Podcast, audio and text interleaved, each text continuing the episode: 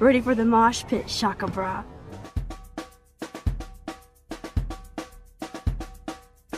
Wowzer.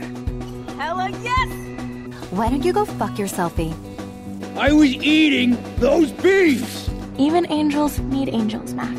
Why, look, an otter in my water. Hella yes. Welcome to my domain.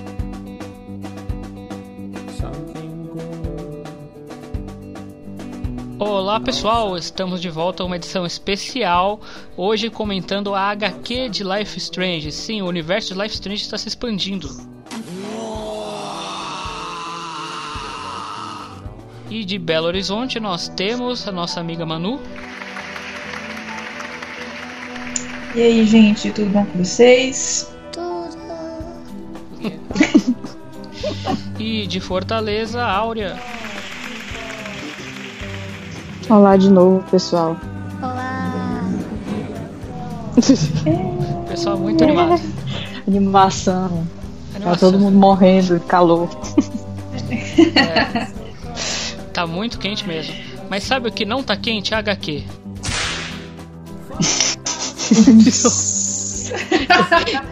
que foi. Isso pareceu um chicote o do John. Esse efeito sonoro. É, foi mais ou menos essa ideia de tipo. Vamos lá, então é. Isso não vai pro ar, tá? Por favor. É, Of course. mas antes, antes de começar qualquer discussão, vamos aos assuntos.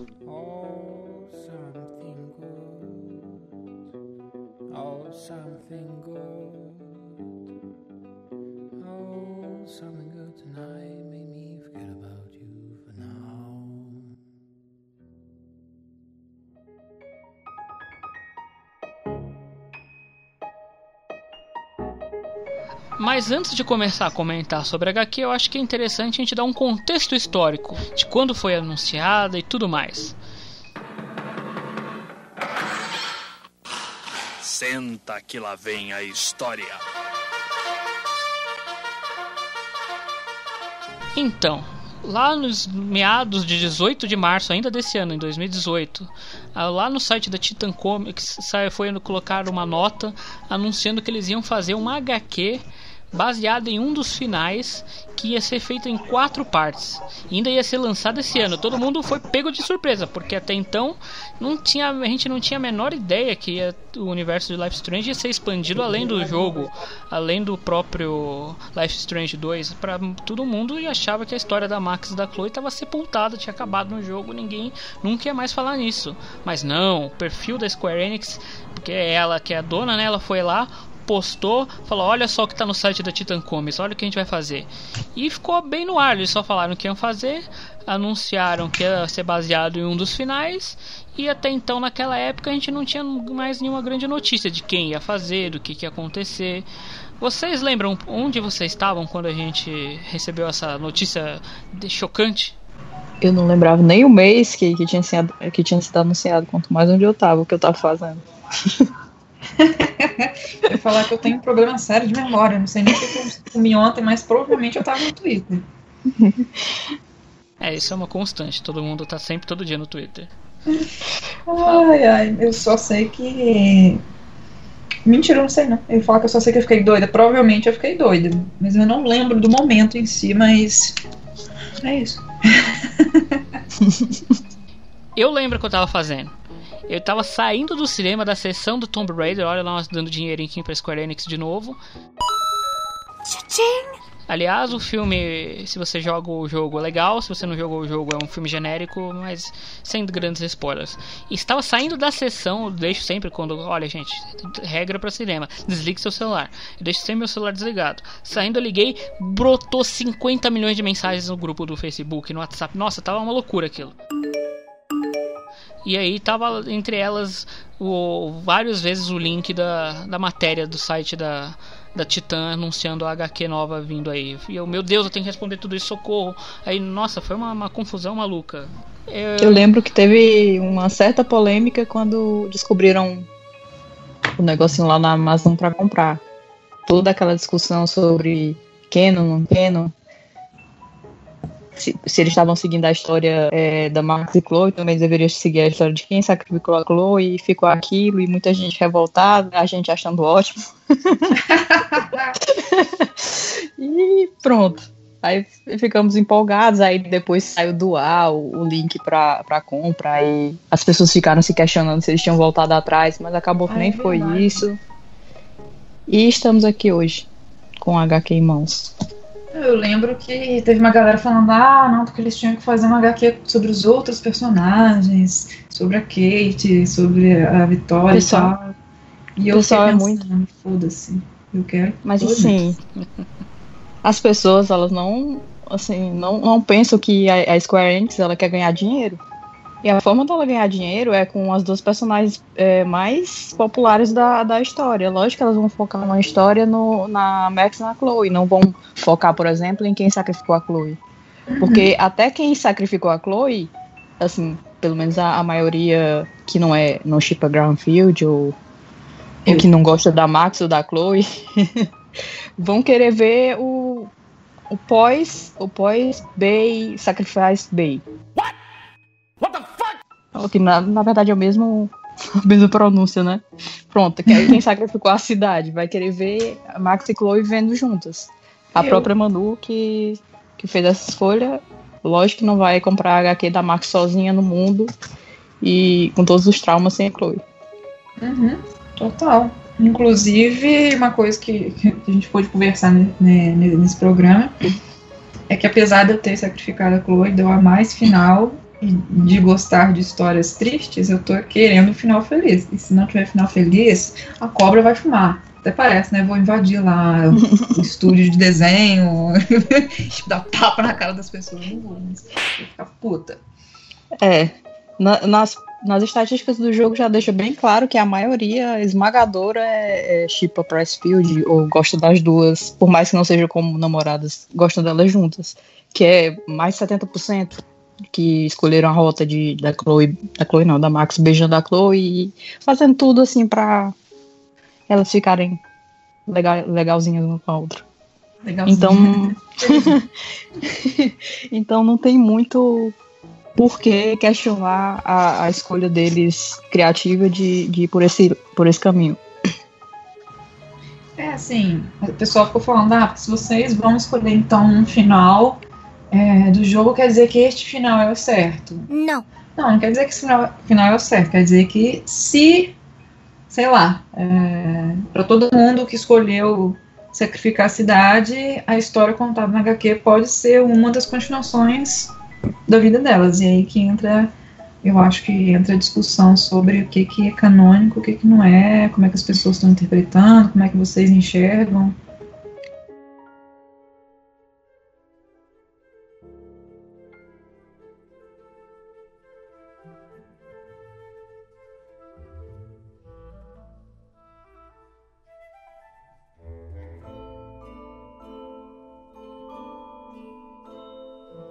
Bom, o que eu ia dizer é que, que já antes mesmo de começar a HQ, a, os autores deixam claro que aquele é um dos finais possíveis para quem decidiu salvar a Chloe. Não é nem o final que elas teriam, sei lá, que a, a Dontnod tenha pensado para elas. É, é uma, uma das possibilidades. Ou seja, aquilo ali é uma fanfic. Exato. ou um headcanon. E não é que tenha menos valor por isso, mas eu acho que, pelo contrário, acaba tendo. Eles, eles acabam respeitando o que, o que os fãs criaram depois da- do lançamento do jogo, que já faz três anos quase. Eles não quiseram canonizar a HQ. Uhum. Deixaram como headcanon. Então eu Aí- achei isso muito importante. Aí eu vou bancar o advogado do diabo. O que é na realidade, no contexto, não só Liz, em tudo, não só Life Strange, é, o que é canon? O que a gente define como canon? É algo que o que o, vamos dizer assim, o autor da obra cria, é algo que o dono da franquia cria, é, por exemplo, sei lá, é, é, Game of Thrones, é só o que o J.J. R. Martin criou ou é também o que as pessoas criam na série, o que as pessoas criam de livro expandido? É, eu ia dar o exemplo do livro da Manu, que a Manu adora, que é o do, ator, do autor que morreu lá, que eu esqueci agora. Como que é, Manu? Stieg Larsson. É Hã? a trilogia Millennium. Isso, isso. Enfim. é, por exemplo, o caso da trilogia Milênio, do- a Manu pode até falar melhor. Por exemplo, é, só o produto do que o autor criou, ou quem é- ficou como dono da franquia continua, ou, é, como que funciona isso? Que vocês sobre isso? O que vocês acham particularmente? Bom, eu não sei se existe uma regra, do- tipo, uma regra do canon, né? É, que define, assim, o que, que é, o que não é, ou se fica a cargo da, da interpretação do, do público, né? Mas, assim, vamos pegar o exemplo que você deu agora do, da trilogia Milênio, né? Quem conhece a trilogia Milênio é, é aquela série de livros suecos que tem filme já, né, sueco e americano, que é Os Homens que Amavam as Mulheres, a menina brincava com fogo e a rainha do castelo de ar. O que, que aconteceu nessa história? O autor sueco, ele lançou os três livros e ele morreu. Ele tinha em mente a continuação da história, mas né, morreu, não tinha como fazer, ninguém é, ficou por isso mesmo. Só que aí, de uns anos pra cá, teve um cara lá que resolveu é, continuar a história da, do, né, do, do Mikael e da Lisbeth Salander. E ele criou um quarto livro, criou um quinto livro agora que foi lançado. Teve uma briga sobre direitos autorais e tal, mas enfim, é, ele conseguiu fazer isso, continuar a história. E, assim, para mim, como fã da trilogia, eu não considero canon a partir desses livros que esse cara aí criou, porque não são as ideias do autor original. Então, para mim, assim, simplesmente eu considero é, a, a, os autores originais da obra. Né? Então, assim, tanto é que, para mim, a, qualidade do, do, quarto livro é bem inferior aos outros três e tal, mas enfim. Eu não consigo encarar essa história como canon. Né? Não consigo. E eu carrego isso também para Life is Strange, mas assim, igual eu tô falando, é uma coisa minha, né? Uma opinião minha, que é uma coisa que a gente vai discutir também, quando a gente falar de Before the Storm e tal. Eu considero canon o que a Dontnod cria, o que a Dontnod pensou. Então, como Before the Storm foi pensado pela Deck Nine, então, para mim, é uma versão deles sobre o passado da Chloe, quando ela encontra a Rachel, quem é a Rachel, o que aconteceu com as duas. Eu não consigo encarar, tipo, ah, isso aqui realmente é a história de Life Strange. E para mim, em relação ao HQ, igual a Áurea falou, é uma das alternativas, é um dos caminhos que a vida delas tomou é, pra, é, no, no, na realidade em que a Max sacrifica a cidade. Eu estou encarando essa HQ, obviamente, com muita felicidade, porque qualquer coisa que perpetue a vida das personagens para mim é válido, porque assim, eu não consigo assim, me despedir dos meus babies, mas eu tô encarando como uma fanfic, uma fanfic, uma fanart, e ah, que legal, bacana, bonitinha, adorei a história, mas não, não necessariamente algo que teria realmente acontecido se a Max sacrifica a cidade. Bom, é, a Manu usou o exemplo do, da trilogia Millennium, eu vou usar uma do mundo dos games, que é The Witcher 3. Ele pega um, a história que é contada numa série de livros, que já tem uns bons 20 anos, e é, pega várias, várias, vários acontecimentos dela e cria uma história em cima, mas eles não necessariamente estão seguindo o canon daquela história. Eles seguem alguns pontos que são importantes para a história que eles estão contando, e ao mesmo tempo criam outros é, para deixar ela mais dinâmica, para criar uma coisa nova, enfim.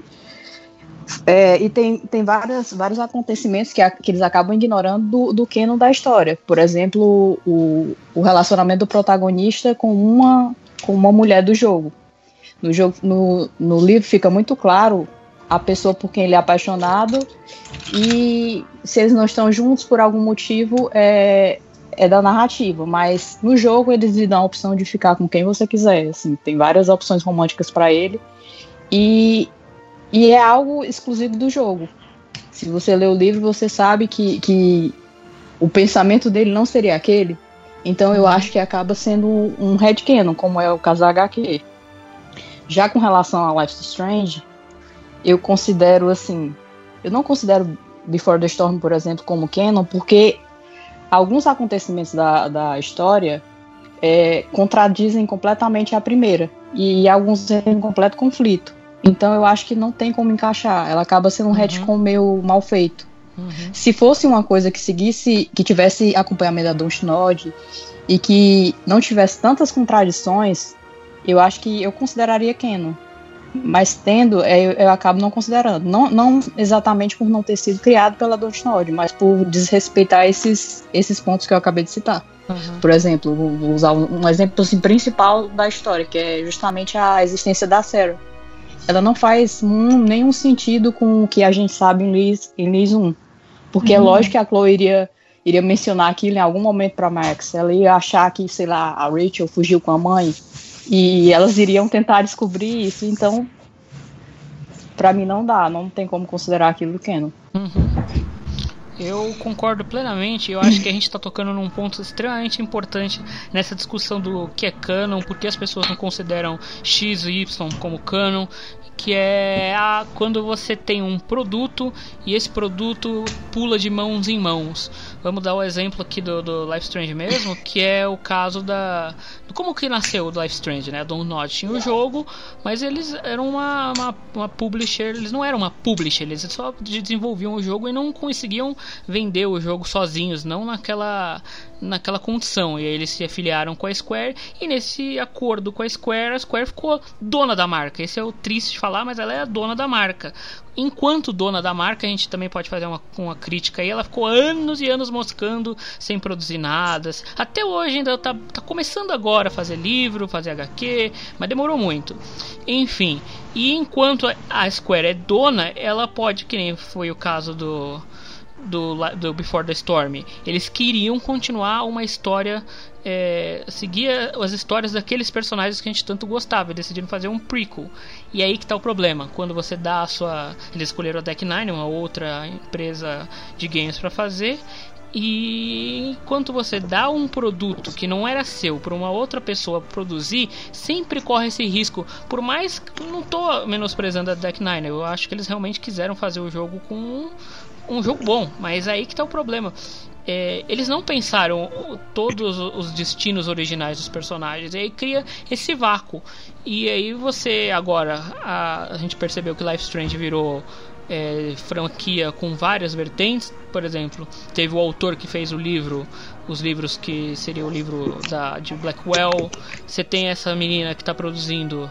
é, na verdade são duas, uma desenha e outra roteiriza as HQs e cada um como você percebe às vezes que o que um faz às vezes nem encaixa com o que o outro faz. E isso denigre muito o problema de você criar um canon, porque você olha pra isso e fala: "Pera aí, e esse furo no roteiro?". Por mais que o primeiro Life Strange a gente encontra uma outra coisinha que às vezes não casa, não sei o que direito, mas é da Dontnod. Você sabe que ela pensou do início ao fim aquela história. Aí você interage esse universo, você coloca coisas diferentes, começa a ficar confuso. Agora a gente pode dar o exemplo do Life Strange 2 com a HQ. Tem um momento do Life Strange 2 que eles citam Arcadia Bay que aparentemente talvez pode ser que mude, mas talvez não case com a HQ. E aí fica essa coisa. Por quê? Porque a Dontnod pensou uma coisa, a autora da HQ pensou outra, a Square deve ter olhado para isso e falado: façam, depois a gente se vira, porque tanto faz como tanto fez, e fica essa loucura, essa, essa falta de coordenação nos pontos, o que deixa as pessoas com essa de, mas é canon ou não é?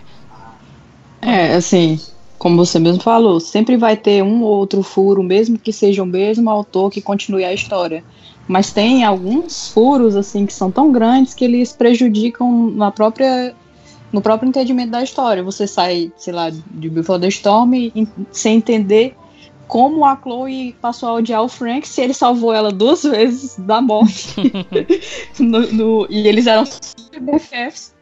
E, e fica aquilo. Gente, como é que chegou nesse ponto?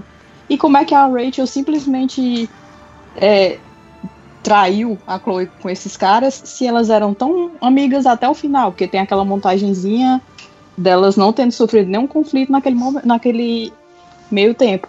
E não faz nenhum sentido. Aí, fora todas as outras pequenas coisas, tipo botar, colocar o Warren sendo colega de sala da Chloe com 13 anos, ela com 16, e ao mesmo tempo ele é colega da Max, que é um ano é, um ano menos que ela no, no colégio, e do, do Nathan, que seria da mesma turma da Chloe. É eles fizeram uma salada de coisas que parece que em nenhum momento eles se, se preocuparam em se manter coerentes com a história. Aí acaba realmente desgraçando tudo, aí não tem como considerar.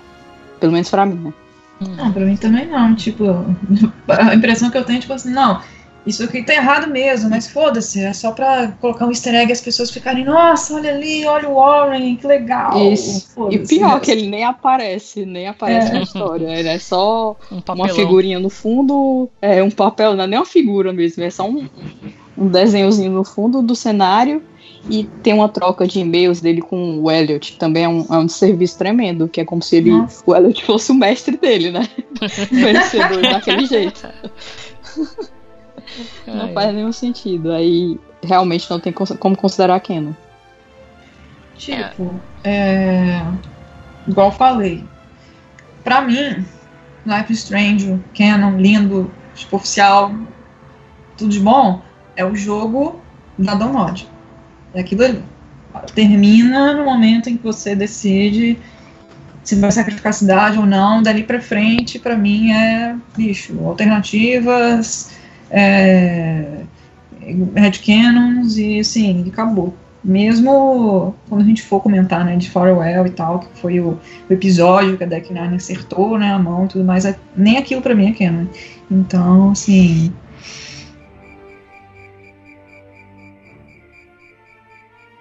É isso, eu não consigo completar raciocínios. Que a Manu restringiu bem o canon dela. Pra mim, se eles se mantiverem fiéis ao que foi contado, se não tiver um furo tão grande de roteiro que não se explique no, no que vem depois, no caso da prequel, né? É, dá pra considerar canon, porque se a empresa a empresa original acompanha a criação do projeto que vem antes, então eles podem garantir que se mantenha canon, mas no caso de uma coisa que vem depois e, e é pela conta da pessoa que está escrevendo, da criatividade dela, aquilo ali vai ser um headcanon, que é, no caso, uma das possibilidades que a pessoa pode pensar em cima do que foi dito no original. Uhum. Que, ou seja, uma fanfic, fancomic, fanart. Eu tenho um outro bom exemplo, aliás, são dois pra gente ver como não existe uma regra bem definida disso. O primeiro, acho que um que também deu uma- um bafafá quando saiu, é a peça de teatro do Harry Potter, que não é feita Nossa pela J.K. Rowling. Ela Nossa, tem supervisão da deu J.K. Rowling. É, esse é muito estranho, porque a J.K. Rowling, quando você compra o livro que é o roteiro, na realidade, é, você vê que tem um nome grande, a J.K. Rowling, claro, porque ela é a dona da, da marca. Ela supostamente fez a, a revisão, a, a, na- como fala, deu a chancela dela, né, pra história, mas a história é um amor, é emaranhado de furo e fanservice que você fica olhando pra aquilo e fala, como que isso é possível? Como é que deixaram fazer isso? Como a, a própria autora olhou e falou, tá ok, pode mandar fazer sem nenhuma restrição. Eu não quero dar spoiler nem nada, mas o, a peça de teatro, por mais que eu imagino que deva ser muito bonito, você deve se emocionar assistindo lá no, no teatro e tal, mas a história em si, ela, é, ela contradiz no mínimo cinco dos sete livros. Ela tem, ela vai pincelando coisas para fazer o fanservice dela e ela simplesmente caga na história. Um outro exemplo de você tem o autor da, da, da, da franquia, o pai da história, e mesmo assim você consegue destruir a, a, a linha cronológica em termos de narrativa, de, de conteúdo, de furo, é Star Wars. Os três primeiros na história, na ordem cronológica, os três primeiros filmes que o George Lucas fez lá no meado dos anos 2000, episódio 1, 2 e 3 é simplesmente é, é uma das coisas mais odiadas das franquia, da franquia inteira de, de Star Wars até hoje. E as pessoas ficam olhando para aquilo e querendo desconsiderar. Tem muita gente que desconsidera simplesmente não leva em conta nada. Mas e aí? É feito pelo autor é lançado pela, pela distribuidora original é tudo certinho. Mas a história é tão ruim, tão cheia de furo, que as pessoas simplesmente olham e falam para aquilo lá, isso é fanfic ruim, isso não é canon, eu não considero canon. E aí, realmente não existe, eu acho que não existe. é, esse é o nosso grande, o nosso insight. Não existe uma regra que estabeleça canon. Isso talvez seja muito de pessoa para pessoa. E Life Strange é um exemplo claro disso. De tá na mão da Square, a Square faz o que ela quiser. Se um dia ela quiser criar um jogo de luta de Life Strange, ela pode. Vai ser ridículo, mas ela Eu pode. compraria. É. Ou, ou que nem o Final Fantasy XV, que tem uma, um, tinha, ia fazer o- a versão de pesca. Eles são donos da franquia. A Square é simplesmente isso. Ela deu a louca, ela quiser fazer um Mario Kart de Life is Strange, ela pode. Também Falar o quê? compraria. Mas, Meu Deus, compraria todos. Compraria. imaginando a Rachel no carrinho dela jogando maquiagem pra trás. E ela Jogando explodindo. lá, o pneu pegando fogo, ela passando assim, fazendo os drift. Ai, a, a Chloe jogando garrafa. E buzina- a buzina Ai, da Deus. Chloe seria o quê? Hella, hella. Ai, Meu ai. Deus, vão criar. Compraria tudo isso. Não, com certeza. É, deixa eu aproveitar para finalizar esse, esse tema aqui. Você tocou num ponto que é bem interessante para mim. É o livro da do, do A Criança Mal. Eu sou super fã de Harry Potter. Entendo que a J.K. Rowling falou: ah, isso aqui é canon, tá, gente? Aqui, ó, assina embaixo, tá? Isso aqui aconteceu Hum. Mas eu não Botei as- consigo, eu não consigo ler esse livro e falar, é, isso aqui é o que aconteceu mesmo. Pra mim não é canon. Então, Gente, é que- assim, talvez seja isso mesmo. Cada um define pra você o que que é canon, mas pra mim não é, não consigo. E é isso, pra mim Harry Potter são aqueles sete livros. Mas assim, continuo consumindo de Harry Potter, que saiu eu vou comprar, vou querer ler. Life is Strange é a mesma coisa, se tiver jogo de luta, se tiver é, Life is Strange kart eu vou comprar, se tiver outras HQs eu vou querer ler, assim, porque pra mim é sempre um prazer, né? Continuar dentro do, do universo do, dos personagens, da história e tal, mas pra mim sempre vai ser o primeiro jogo canon. E é, é isso. É, eu fico A- realmente com o que a Áurea falou antes. Acho que se for uma coisa bem escrita, não importa se é o mesmo autor, se é outro autor, se o dono da franquia delegou para outra pessoa fazer, eu acho que tem que ser bem feito. Não pode ter furo, não pode ter uma, uma coisa que descaracterize a obra original. Senão você realmente fica com essa pulga atrás da orelha e fala: Peraí, tá, tá diferente, não tá legal, não tá casando. Uhum. A questão da J.K. Rowling, eu acho que ela quer mesmo é ganhar muito dinheiro em cima do, da obra. Aí ela acaba fazendo esse tipo de coisa, né? Dizendo é, que uma obra como essa que faz de encontrar tudo que ela escreveu é canon. Ou, ou então dizendo, por exemplo, ah, a Hermione podia ser negra pra, só pra ganhar mesmo o apoio do pessoal. É, tipo, ela não deixa claro em nenhum momento nada na história. Ela, ela fala que o Dumbledore é gay, mas em nenhum momento ela, ela deixa isso explícito no livro. Enfim, ela quer ganhar o, o- a popularidade com esses grupos pra ganhar dinheiro em cima. E eu acho isso paia também, assim, um certo. Mas, mas não vem ao caso, não é a discussão. É, então tá. Vamos partir, né, gente, pra HQ? Já tá duas horas falando de canon aqui. Aham. Vamos.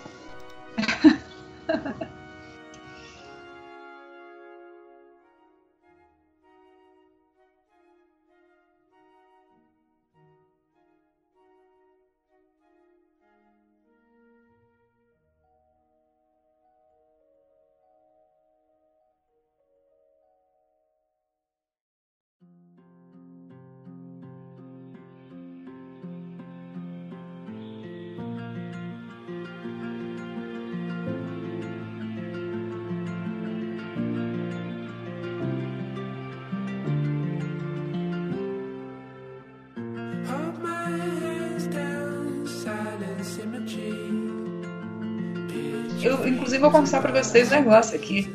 Eu não entendi que carta é essa que a Chloe recebe. A carta, uma carta que ela recebe que a. Max fica meio puta. Isso. Que a Max fica puta porque tava no nome da Chloe, no nome das duas, como é que é? É, é a carta, na realidade, é o convite para o memorial comemorativo de um ano do acidente. Ah, tá. Cara, isso, eu não tinha entendido não, viu? Essa parte eu acho que meio que é bizarra, tipo, como eles caras conseguiram, a menos que elas tenham, sei lá, atualizado no Facebook, é, onde eles estão morando, né? Aí mandaram a carta pra ela. Quem mandou a carta pra ela? Os Prescott? Caralho. Pois é. E foi no que? No nome da Chloe ou no nome das duas? É, então, é, cada Não uma fica, rece- não fica claro. Acho que, pelo que eu entendi, cada uma recebe uma. Aí a. A Max, é, a Chloe acha, fica puta porque a Max não falou, e a Max, ah, eu achei que a gente recebeu o nome das nós duas. Eu não sei se foi um recurso pro, pra falar que, ah, elas estão juntas, morando juntas, por isso que cada uma recebe uma, e aí ficou por isso mesmo. Tipo, que nem casamento ou aniversário, que para ciclano e família, para ciclano família. é, Uhum. e cônjuge. Eu acho que foi exatamente isso. Uhum.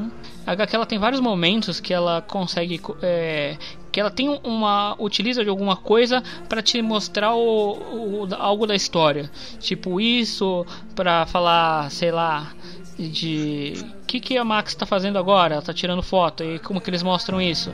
Eles mostram ela conversando com a banda. Enfim, para não ficar literal, mostrar, falar tintim por tintim, eles colocam esses recursos assim. Acho interessante. Graças a Deus, porque eu odeio quando é muito, tipo, Explicadinho. explicadinho, sabe? Que não te deixa raciocinar sozinho com o que você tá lendo, com o que você tá assistindo. Uhum. É, mas vamos à história, né? Eu acho bacana Vamos. que a história, Vamos. ela, mesmo assim, ela te dá um previously, um recapitulando, pra gente saber por onde vamos começar, né? Qual final vamos tomar pra, pra ir em diante. É, usando imagens do jogo, as próprias prints do jogo com as falas, tudo. Acho bem bonitinho, bem bacana. E aí vai dar um letteringzinho ali mostrando é, o nome da HQ, que é Dust. Dust em inglês é poeira, né? Pó, poeira. Uhum. E todo mundo que trabalha, aquela coisa toda.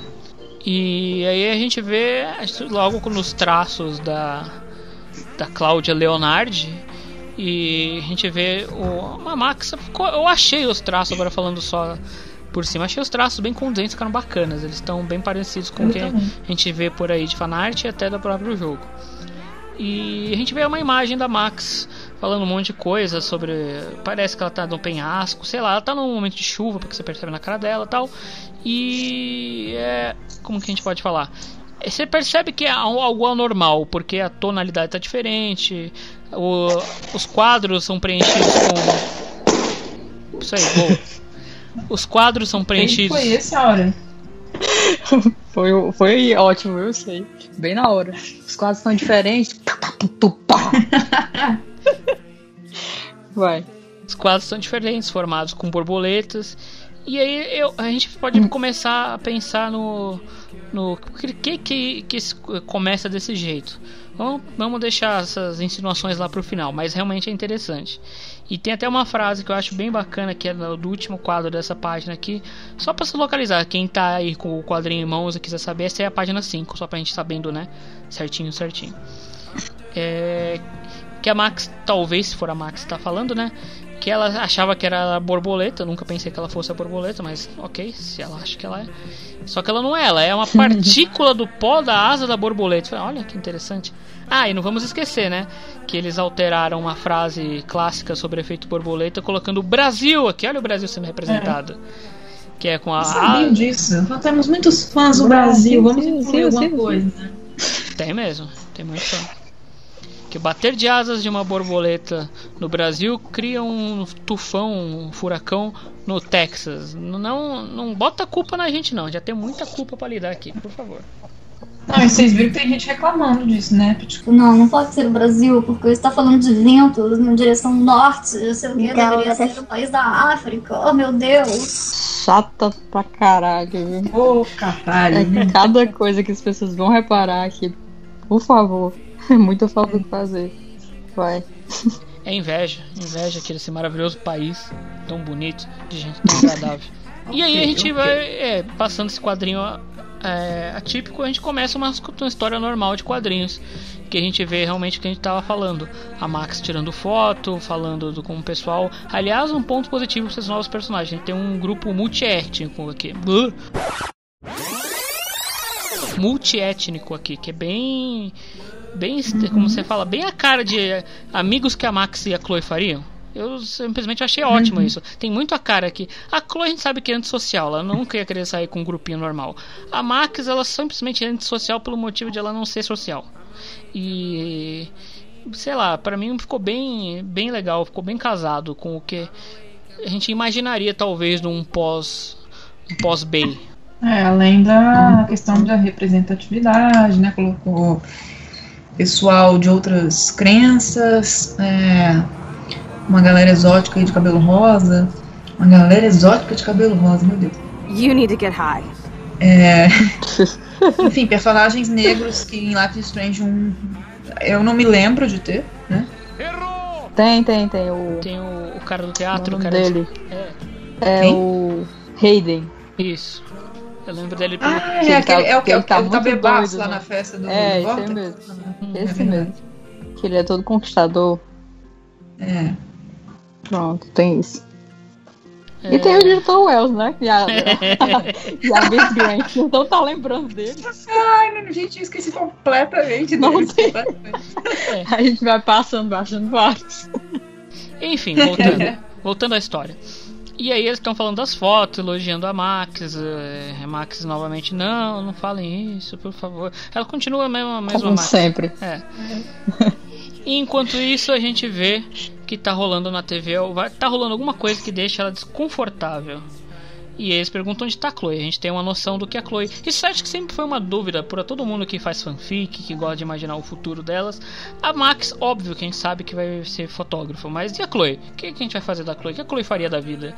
Aí eles deram uma, uma utilidade pra Chloe. A Chloe está fazendo grafites, uns grafites e ouvindo música. Até então a gente não sabe que raio de música é essa. Eu confesso que eu fui pesquisar e falei que não achei. Falei que música de raio de música é essa. E ela tá lá com aquela roupa. Ela também não mudou muito o estilo de roupa dela. Então ela continua. Ela tirou a bota, né? Acho que ela viu que bota pra todo lado não, não ia dar muito certo. E agora ela tá usando uma. Um, que tipo de tênis é esse? Vocês que manjam melhor. Nossa, deixa eu não sei o nome. analisar, deixa eu analisar, peraí. Deixa eu analisar o tênis da Chloe. momento, momento. Ele, ela está usando um. É um tênis que eu uso o tempo inteiro, que eu esqueci completamente o nome, que eu chamava de alpargata, mas não é uma alpargata. É, também uso, mas não sei o nome, não. Deixa eu ver aqui. É. Mas ela Se se tem usa igual chinelo. O dia inteiro, todo dia. É, não tem o nome nele, então vai ficar por isso mesmo. Ok. Se alguém quiser ajudar e dizer o nome. Tava na ponta da podcast. língua, surgiu. Mas uma coisa que eu achei interessante, a estampa da, da blusa da, da Chloe é tipo a volta dos mortos, né? Uhum. Uhum. Uma mão saindo da terra. Bom, se isso não for uma referência a ela mesma, eu não sei o que pode ser. Tá cheio de referência nesses grafites que ela faz, né? De, tipo, tá escrito Time is a construct, game over, enfim. Eu não sei o que tá escrito naquele for we, leave for we, não sei. Enfim. É, É, Ah, e que, ô, gente, eu acho legal mesmo isso que ele tá fazendo de, de falar de página em página que acontece, porque tem muita gente que não, não consegue ler simplesmente HQ porque não sabe inglês e, sei lá, acho que não, é bom a gente fazer um não vai nem procurar no Google Tradutor. É porque é e mesmo que a pessoa consiga ler, essa é meio complicadinha, porque ela tem uns, uns saltos de, de assuntos que deixam a pessoa meio confusa. Fora o que a gente vai ver depois, que é das linhas do tempo. Que é feito propositalmente pra pessoa ficar confusa. It's been a hell insane. Ah, sim, essa ilustração da camisa da Chloe, eu acho que é a referência a um filme. Que é dos mortos-vivos, justamente, só que eu não lembro o nome. É a volta dos mortos-vivos? Não sei, mas eu sei que é uma, é uma ilustração conhecida. Ah, é ou aquele. Não, não, acho que não é não. A morte do diabo, mas acho que não é não. Eu daqui a pouco eu acho, eu digo. Eu acho. Vamos Fique- prosseguir. Fiquem atentos. É, e aí na, na próxima página a gente vê ela, eles vendo o que estava passando na televisão, enfim, né? E é um noticiário diretamente de Arcadia Bay. Lembraram que essa cidade existe. Aliás, o que sobrou da cidade, né? E a gente tem uma daquelas conclusões interessantes de o que raios teria acontecido. E aqui eles dão uma uma pincelada bem por cima, né? Eles na figura do, do- de uma reportagem estão dizendo falas dos Prescott, que seriam, vamos dizer assim, a família eh, porta-voz da cidade, os mais importantes. E ele a gente descobre que eles camuflaram a morte do Nathan como sendo uma vítima do furacão e não quando tendo todo aquele rolo com o, com o Mark Jefferson, que é bem é uma coisa bem se esperar dos Prescott, né? E é bem curioso de como eles conseguiram se safar é, tendo uma polícia ineficiente ou alguém que esteja pesquisando esse crime, que esteja investigando esse crime na realidade, de uma maneira bem eficiente, porque né, tava cheio de pistas. E a gente descobre também uma coisa, a irmã que vive no Brasil, a irmã do Nathan, ela a gente descobre várias coisas, mas uma delas é que a irmã é uma cópia da Rachel, sem brinco de pena. é mesmo. Isso me incomodou. E outra que o Nathan um é tá bem baixinho nessa foto, ele devia estar, sei lá, num degrau abaixo da família. Acho que ele tá sentado, não? Mas Pode o ser. Nathan ele é baixinho, não é não? Ele é, ele, Não. é- ele não é baixinho, mas ele não é mediana. alto. É. Mas o pai dele não é baixinho, gigante sim. assim. A Não. Chloe é maior que ele, né? Mas o pai dele não é gigante. Não. O pai dele é basicamente a mesma altura dele. Sim, é só. O, pai dele deve estar no banquinho, pronto, resolvemos a disputa. E aí a Max você percebe que ela tá realmente tocada por isso. Aliás, eles estão falando que nessa matéria aqui vai ter essa. Esse. Como seria o nome disso? Esse memorial, né? De reconstrução da cidade. Que eles estão querendo reconstruir a cidade. E aí a gente já consegue criar uma. é, talvez, então ainda não é certeza porque a história não acabou, mas talvez uma dissonância com o que a gente vê em Life Strange 2. Que a gente sabe que três anos no futuro a Arcadia Bay continua destruída. E aqui, um ano, que essa HT se passa um ano, é, a cidade está para ser reconstruída. Será que eles não conseguiram? Será que são realmente linhas de tempos diferentes? Então, em uma a cidade foi abandonada e na outra eles reconstruíram? Não sei. Faltam três capítulos para gente descobrir. E os amigos da Max percebem a Max daquele jeito e repreendem lá um dos amigos. Desculpa, eu não lembro o nome dos amigos aí. Foi mal. Eu até tinha Mas eu achei que ele falou o máximo, na verdade. É, ele falou. Ele fala certo. que é impressionante como é que as pessoas conseguem reconstruir rápido uma cidade quando tem uma família rica e branca perdendo tipo, pessoas e bens. Uhum. E eles escolheram o personagem certo pra falar isso. Aí até pede, pede desculpa, né, pelo, pela falta de filtro dele. E a Max daquele jeitinho, né, já indo pra outra página, a Max daquele jeitinho, não, tá bom, tá tudo bem. Enfim, e aí a Chloe chega toda poderosa, né, falando, desligando a TV pra não deixa isso pra lá. E tem aquele small talk, né, entre amigos, eles falando da fotografia, aí a Chloe elogiando a Max, a Chloe falando, agradecendo. Aí é interessante, isso é uma coisa pra se notar. A Chloe conseguiu um estágio, ela está trabalhando, mas ela também conseguiu um estágio com os pais da Max. Estágio do quê?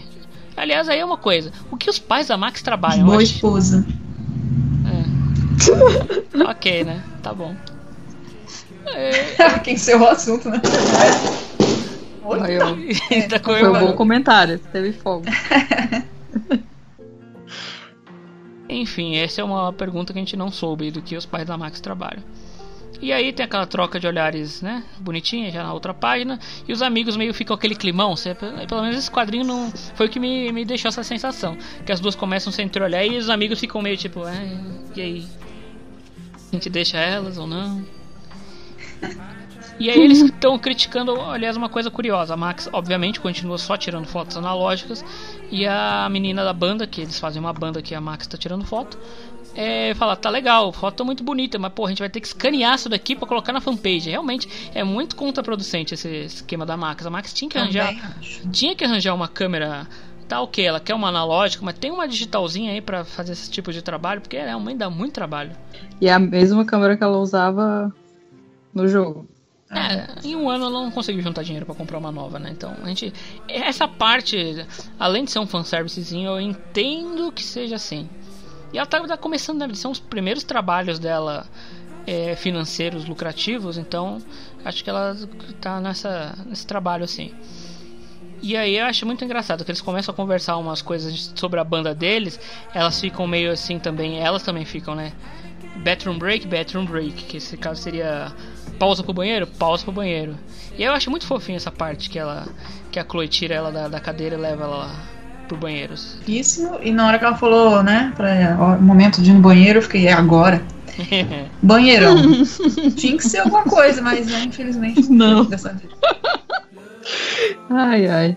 É, e- e na página 11 a gente percebe que tem um quadro, são só três quadros, e um deles é bem grande. Você percebe que os amigos chipam elas, né? Porque elas saem, elas ficam com aquele sorrisinho, e ao mesmo tempo no quadrinho seguinte elas já ficam pesarosas, coitadinhas, poor things. Quem não chipa, né? E eles parece que a banda deles, eles sabem alguma ou uma é, bastante coisa sobre elas porque eles ficam coitadas, elas vão ficar tendo que se lembrar disso para sempre. Para que que fazem um memorial de eventos para ficar se- se martirizando por É. isso? E e- elas se martirizam mesmo por isso, né? A gente sabe bem como que é. E aí começa a cena do banheiro a partir da página 12 que eu acho eu acho não, deve ser as dos mais fofas que tem no jogo, não é? Do jogo, na HQ. Ah, com certeza, pra mim foi a melhor cena da HQ. Até porque, como eu já falei no Twitter, não sei se eu falei aqui hoje, eu tô lendo, gente, é pra ver fanservice de chip mesmo, tá? É isso que eu quero. Estamos pagando pelo fanservice, a gente quer o fanservice. Ah, Parece que eu tô pagando. Duh. Mas enfim, elas têm essa conversa bem bonitinha no banheiro, que a Chloe comenta sobre a carta que elas receberam pra ir pro memorial da cidade, da, da morte das pessoas e tal. E ela fica puta porque a Max disse, ah, a, a carta deve ter sido pra mim e valeu pra nós duas. Aí, aí a Chloe se revolta, não sei por qual motivo, né? Eu achei meio besta a revolta dela. Ela fala, ai, né, porque eu moro aqui de favor e você que é a dona de tudo. Ela, não, não é isso, blá, blá, blá, blá, blá, blá. E fica aquela, aquele papinho. Aí elas começam a falar sobre, sobre a cidade, sobre voltar, que não seria uma boa ideia. Aí a Chloe fala outra coisa que deixa a Max com, com a pulga atrás da orelha. Que ela fala sobre o pai dela, como se ele estivesse vivo.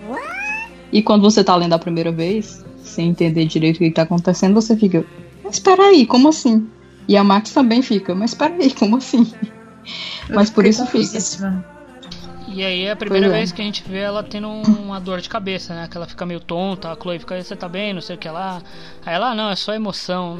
Aí depois dessa leve discussãozinha que elas têm, a Max vai, vai guardar a cartinha e a Chloe enxerga uma foto da Max dentro da carteira dela. Agora, por que a Max carrega uma foto de si mesma dentro da carteira? não se sabe. Vamos saber nas Logo a cenas dos Max, próximos. né? Logo a Max, uma cena. Logo a Max, assim, vamos saber nas cenas dos próximos capítulos. Essa Eu acho que não, foto- não é um bom sinal, mas enfim, vamos continuando. Essa foto Aí não fica foi aquela posta coi- aí. Pois é. Aí fica aquela briguinha, né? Meio bonitinha dela, ah, eu me dá minha foto, não, não dou, me dá minha foto. Elas começam a, falar sobre a foto e a Max fala que aquela foto é do dia que ela fez, que ela foi fazer a matrícula em Blackwell. Aí a Chloe, ai, você guarda uma foto por causa de uma coisa tão mundana? Aí ela, não, sua boba. Aí explica, bobinha, você acha que eu fiquei feliz por quê? Só por causa da matrícula? Só por causa de Blackwell? Não. Porque eu ia voltar a encontrar você. Aí tem aquele momentozinho. Bonitinho, pro chip, que dava pra ter incluído Peraí. um beijo, mas infelizmente É, nos vamos, privaram vamos dar uma pausa nesse momento, porque eu acho que merecemos comentar sobre isso. Porque Foi- eu acho que foi o momento mais fofinho da, da, da- de- desse primeiro volume da HQ. Mas como a Aura falou, realmente cabia um beijo, porque ficou no ar. E aí? Elas são amigas depois de um ano? Depois de um beijo? Depois de, né, de tudo que a gente já viu do jogo? Ou é, esse momento foi pra servir, assim, de, de, de ficar com a pulga atrás da orelha mesmo? Será que eles vão ser implícitos dessa maneira até o final da história? O que, que vocês acham? Acho que nós teremos Eu que acho- pegar em armas. eu acho que tem duas possibilidades. Ou eles estão deixando o beijo para um momento mais, assim, como eu posso dizer, de clímax da história, ou para uma desgraça, um final desgraça. que eu prefiro que não seja a segunda oportunidade, essa segunda possibilidade. Que eu vou ficar muito revoltada se for. Então eu acho que vai ser Pois no é. momento mais, é, mais dramático. Lembrando que a autora da HQ falou que a gente ia sofrer com a história, que a gente ia chorar, acho que mais até do que no jogo, não foi isso que ela falou? Uhum. Tem um tweet dela sobre isso. Estou preocupada. Eu, eu, Tomara que ela morra, então. Wow. That was dark. Paz. Delicado. eu digo que eu já estou sofrendo, mas eu estou sofrendo por falta de fanservice. Eu Tem- sofrendo por preocupação com Exato. alguns detalhes que eles deixaram assim implícitos no, na história. Uhum. Mas nada con- concreto. Foto. Entre outros. Enfim, É. aí a gente tem essa cena mó bonitinha, a página inteira, pá- a página 16, ela é inteira disso, ela se olhando. Você percebe que realmente tinha, tinha tudo pra ter um beijo ali. Mas vamos fingir que por um modo de roteiro, é, eles, elas foram interrompidas pela amiga que vai aparecer na página seguinte. Mas realmente, Uhum. todo esse diálogo. Sempre tem uma empata foda. Tem mesmo, é verdade.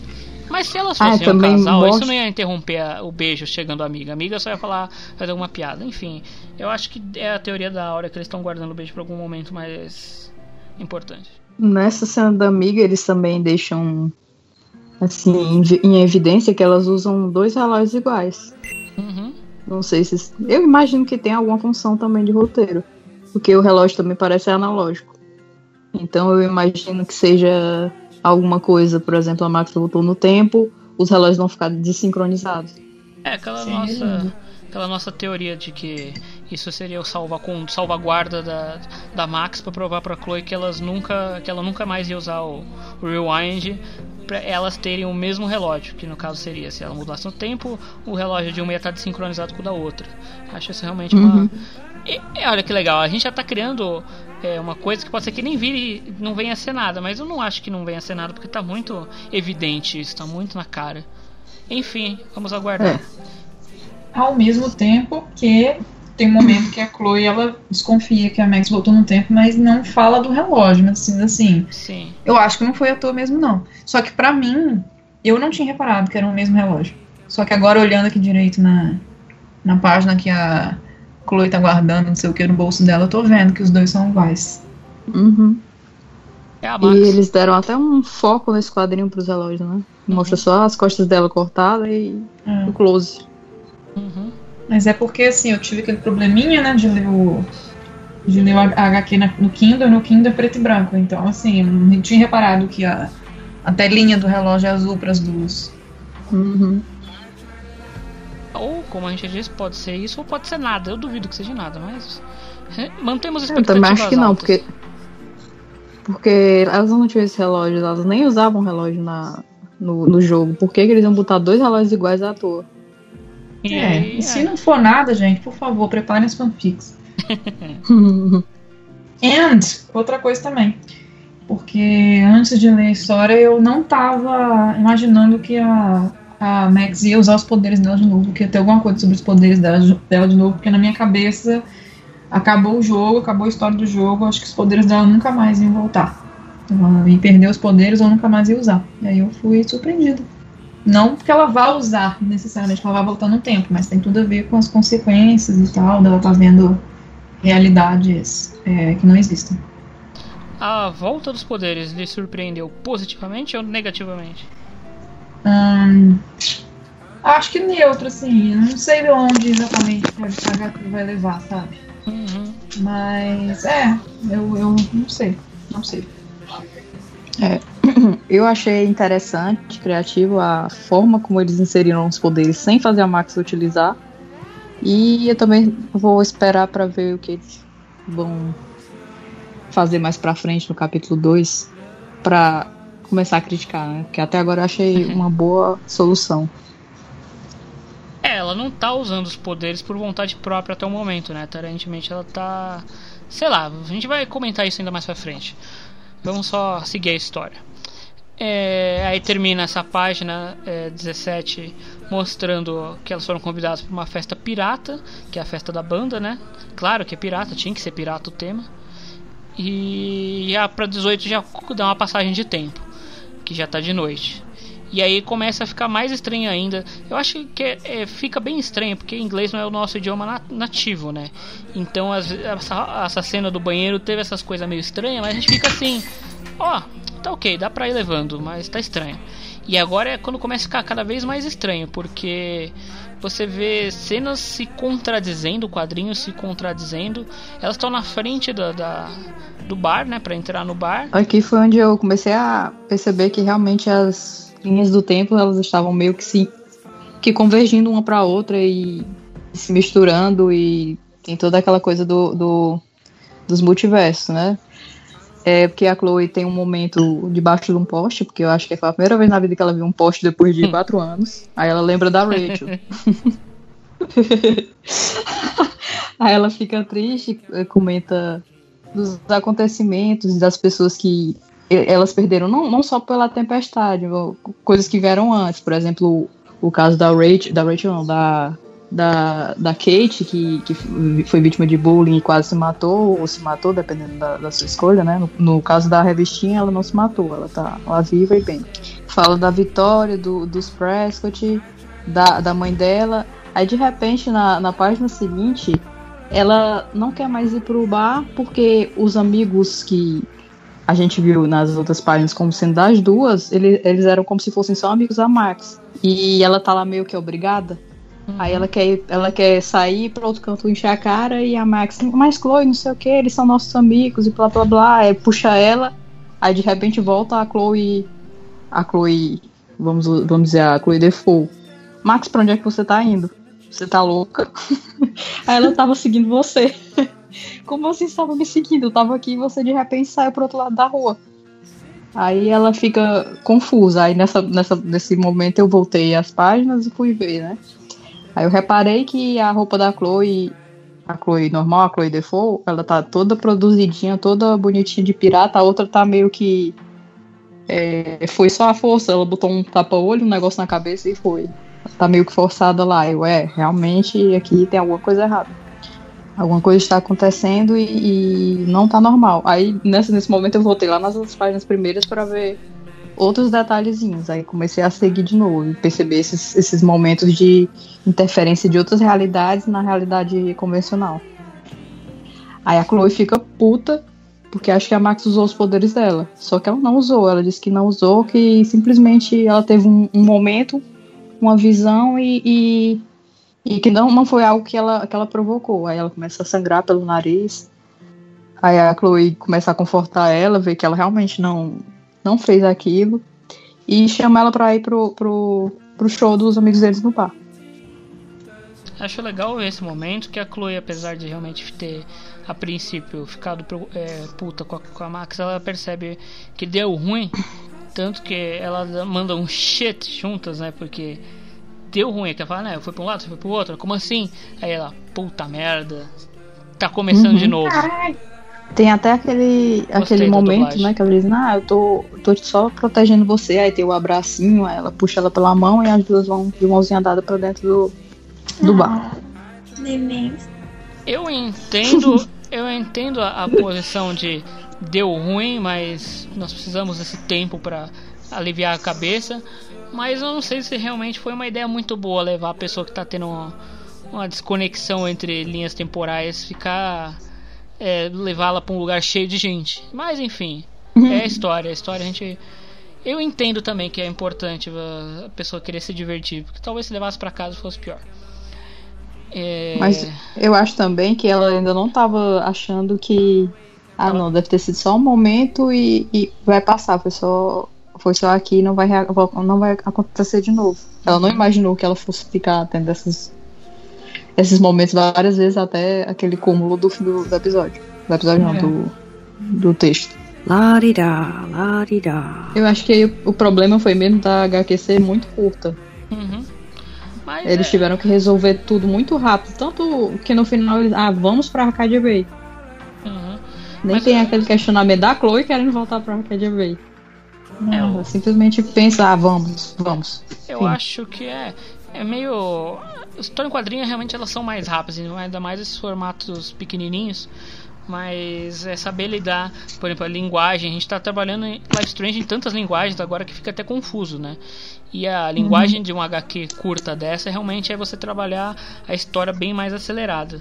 E eu até muita gente que não talvez esteja lendo a primeira HQ na vida, que não é o caso de nós três, mas quem está lendo a primeira vez uma HQ na vida assim vai acabar achando realmente está muito rápido.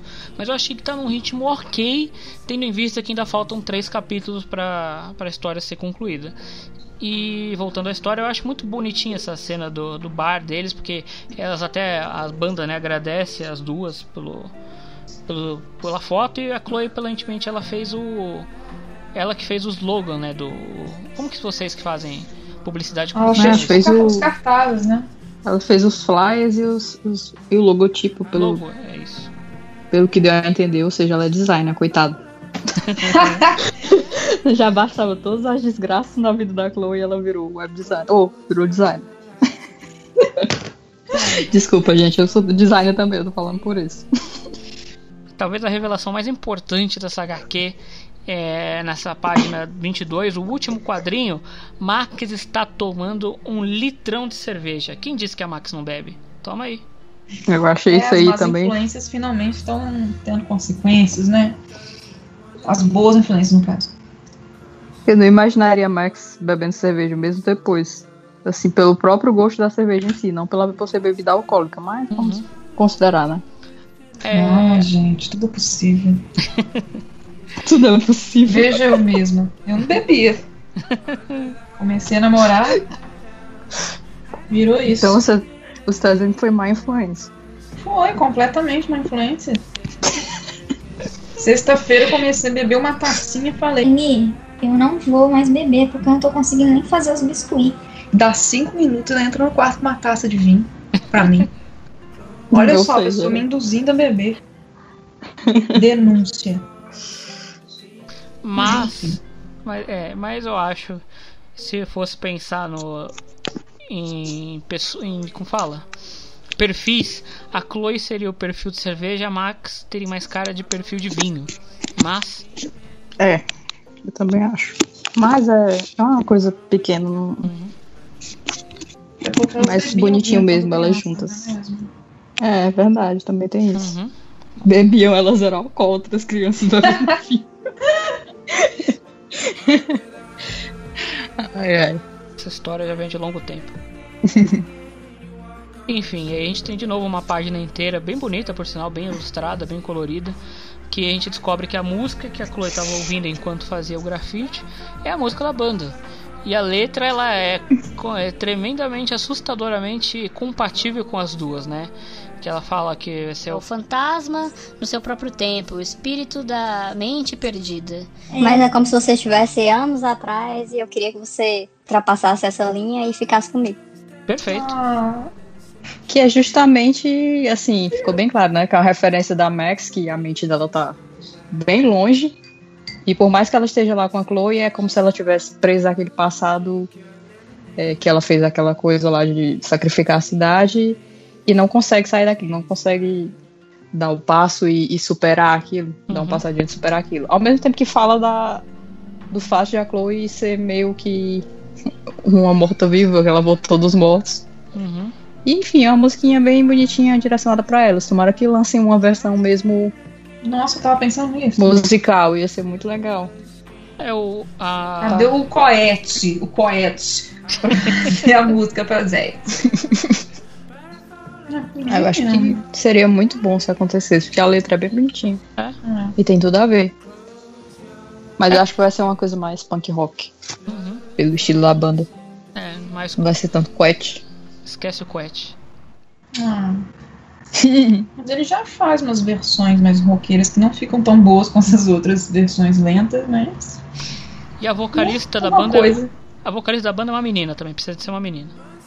Então vai ser aquela Riley. Estamos, como fala, estamos sonhando acordados. Vamos voltar a HQ. É...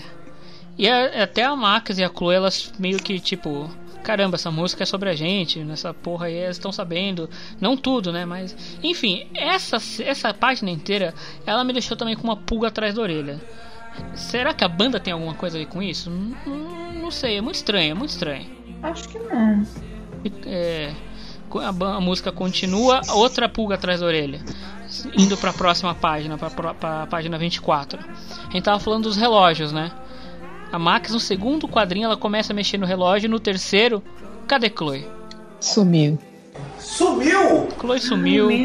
Ninguém vê Chloe. Chloe não é encontrada. Aí a Max começa a pirar por motivos óbvios, né? Começa a ficar maluca. Na página seguinte já começa a sangrar o nariz dela. Ela percebe que deu ruim porque ninguém reconhece a Chloe, ninguém sabe nada. A banda até para de tocar. E no último, no penúltimo quadrinho você já vê a cara dela cheia de sangue porque sabe Deus o que está acontecendo. Só sabe que o tempo tá todo cagado. E na página seguinte, Chloe reaparece, graças a Deus. Chloe reaparece. A Max, aparentemente, em algum momento ela não reparou, mas ela teve daqueles colapsos dela de apagar, porque ela tá no chão. Ela já tá toda ferrada da vida. E não dá pra ver direito, mas aparentemente o a- todo aquele sangue do quadrinho anterior se resumiu a só uma, um filete de sangue. Não sei se vocês também tiveram essa impressão. Ficou só o, o pouquinho de sangue no nariz, porque no quadrinho anterior ela tá com o sangue escorrendo pelo queixo, no outro só tá um pouquinho. Não sei se isso tem a ver, se isso é mudança realmente de timeline. E termina, a gente vê uma inversão de valores. A gente sempre vê a, a Max tendo, dando suporte pra Chloe, né? Aí a Chloe bateu, deu um soco na mesa e falou: Chá comigo, agora eu vou cuidar de você e nós vamos pra porra de Arcadia B. Eu decido essa merda. Essa aura rindo. Mas eu achei legal esse negócio deles colocarem a Chloe para ser a, a, a que protege agora, porque coitada da Max tem que ter um momento de descanso. Apesar de não ser bem descanso, né? Porque ela tá tendo várias visões e, e, e confusões mentais, mas pelo menos agora a Chloe tá cuidando dela e não o contrário. E aí acaba to, to be continued, irá continuar. Eu nem falei da cena ainda.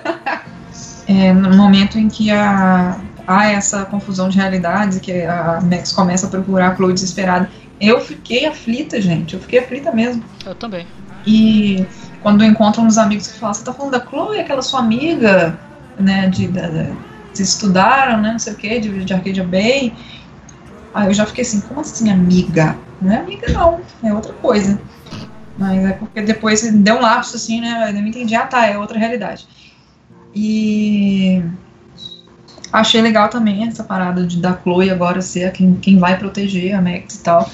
Mas eu fiquei meio assim, é, beleza, você tá tendo umas confusões de realidades é, é, inexistentes, realidades paralelas, sei lá. Mas qual foi a conclusão da Chloe pra, tipo assim, a solução para o seu problema é voltar pra Bay? Eu, Porque ela, ela, ela fala em algum momento que assim que elas receberam aquele bilhete, começou a fazer essas, a acontecer essas coisas estranhas. Ah, não tinha Eu não lembro em qual momento, mas ela fala isso. E foi em Arcadia Bay que todo esse negócio da Max começou, então. Talvez Uhum. lá será o fim. Tum, tum, tum. É. E aí acaba, finalmente acaba, finalmente não, porque foi muito curtinho. E aí acaba a HQ e a gente já tem um vislumbre que a próxima capa do volume 2 é aquela capa que vocês já devem ter visto aí, circulando em redes sociais, da, Uhum. dos fantasmas de Arcadia Bay. Eu achei a melhor capa. Uhum. É uma capa Concordo. bem bonita. Eu acho ela bonita porque ela tem aquela perspectiva de cima e vocês que Uhum. desenham devem saber como é difícil fazer esse tipo de perspectiva, né? Uhum. Mas então a gente já pode certeza. A gente já pode começar o campo de teorias, especulações e análises. É, quando acabou da primeira vez, vocês já tinham noção que tá a Max estava pulando de realidade? Eu tive um pouquinho. Aí. Porque quando você tá. Quando a Chloe.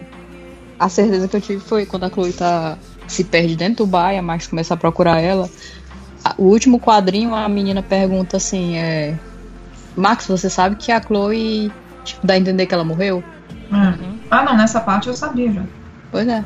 É, Eu fui ter certeza Entendi realmente no no começo. Aí eu fui reler e prestar mais atenção nesses pequenos detalhes. Por exemplo, aquela, aquela parte da que a Chloe tá com a mecha rosa. É, vamos lá, vamos lá, galera. Lá no começo, já tô aqui voltando o meu querido tablet, que é meio devagar, mas ele vai. É. Tatã. Página. Página 9. Página 9, eu no começo, essa era uma daquelas páginas que tinham saído antes, né? Eu achei que era iluminação. Mas não, de fato, você percebe que não importa a posição que a Chloe estiver, ela tá com a mecha rosa. Que num quadrinho ela tá, no outro ela não tá, no outro ela tá de novo, enfim. É. E tem outra coisa também, né? Aparentemente, que esse eu não tinha visto, acho que só a Áurea percebeu, né? Que é a parte do estágio. A Chloe de cabelo de mecha rosa, ela tem, tem um estágio com os pais da Max. A outra Chloe, ela nem menciona isso.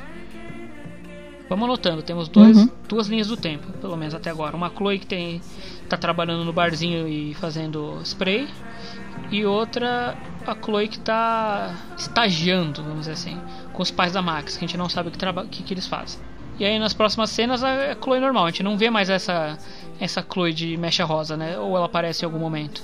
Não, só aí mesmo. No banheiro. No banheiro a gente tem vários momentos também são interessantes, que a gente consegue distinguir as linhas do tempo não pela é, vamos dizer assim, pelas personagens, por características que estão nos personagens, tipo a mecha rosa, mas por coisas no fundo, por exemplo. É, nessa página 12, no quadrinho 1, 2, 3, 4, 5, é o penúltimo quadrinho, mas é fácil ter falado isso. Tem uma pichação de um coelho de tapa-olho. Na próxima página, esse coelho aparece. é, na realidade, ele vira um gato no terceiro quadrinho. Ele tá, ele tá ali, tá no fundo da Max. Você percebe, por exemplo, isso é um exemplo. Tem outras coisas que você percebe variações. Agora eu não sei. O tênis da Chloe muda também, né? Primeiro quadrinho, muda a página. Quadrinho lá de baixo, muda o tênis da Chloe, é isso? Não sei se é. Parece que é outro tênis. Não parece que é um All-Star e de repente muda para aquele que a gente não sabe o nome? Eu tô aqui reparando, né? Ele, ele tem a frente branca e a, e, e a partezinha do tornozelo branco também. Muda também, ó. É realmente importante ler a HQ colorida, não como eu fiz. É foda meu Kindle, no, meu Kindle É. pelo menos, não, não deixa colorido. Tem muito É bem detalhezinho importante mesmo. mesmo. Eu não sabia da mecha. Porque tem muitos pequenos detalhes, assim, que você repara. Você não vê de primeiro, você repara depois pra anotar essas coisas. De realmente elas estão com esses conflitos de realidade alternativa. Aí nesse banheiro a gente tem essa conversa que eles falam sobre o, o jantar que eles tiveram com os pais da, da Chloe. Ou seja, a Max está em alguma realidade nesse momento também em que os pais delas não morreram. Não só não a Joyce, como o William aparentemente está vivo também. Porque ela não fala no passado num sentido pesaroso. Ela fala como se isso fosse bem recente. Uhum. Que ela fala que, o, que devia ter ouvido o pai dela e aceitado trabalhar no, no, no, no Two Wales com a mãe. Que não seria tão ruim. E, e a Max fica confusa, porque realmente não faria sentido o William dizer aquilo quando ela era, tinha 13 anos. Deve ter sido uma coisa recente. Uhum. Só uma pergunta, só uma pergunta. Vocês é, também ficaram com a impressão que o Jefferson pode reaparecer? Ah, eu acho que sim, porque Jefferson. são realidades bem Sim. distintas. Pode ser que tenha uma realidade Não, até que o ela- Jefferson não seja ruim, que ele Porque seja um bom ela- professor, sei lá. Não, porque ela fala assim, é um, um lunático que tentou matar ela aparentemente morreu na tempestade. Uhum. É. E ele ainda Você bota em dizer- negrito. Mal. Mas você Ainda tá querendo dizer ele aparecer na linha do tempo atual ou qualquer. Não, não, na na principal, porque ela fala que ele aparentemente morreu na tempestade, ou seja, ele pode estar vivo. Diz ainda fala, ainda faz questão de grifar o aparentemente. É que nos quadrinhos Então. eles usam essa, essa questão do, do grifado pra como se a personagem estivesse falando com ênfase. Então realmente é Uhum. como se fosse exatamente o que eu estou falando, aí exatamente seria, né? O grifado. É uma informação importante no tom da Chloe, ou seja, elas realmente têm algum, algum tipo de preocupação a respeito disso.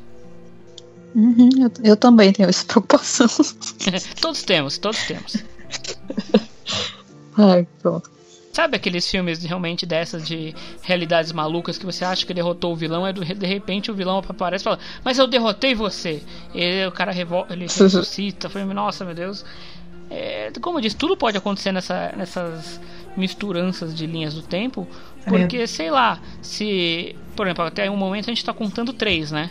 Pode ser que tenham mais linhas do tempo. E sei lá, se uma delas foi uma que o, o David matou ele, mas em outra foi uma que ele não, nunca foi pego ou, ou escapou, por exemplo. Tem a, aparentemente, essa linha do tempo que o, o a Joyce e o William estão vivos, juntos, bens, etc., é a linha do tempo perfeita. Talvez não exista nem Mark Jefferson nessa linha do tempo. Não sei. É, é muito estranho isso. É. É muito confuso, porque essa, por exemplo, a gente tem linhas do tempo que o jogo trabalha, mas essa linha do tempo perfeita, ela não existe no jogo.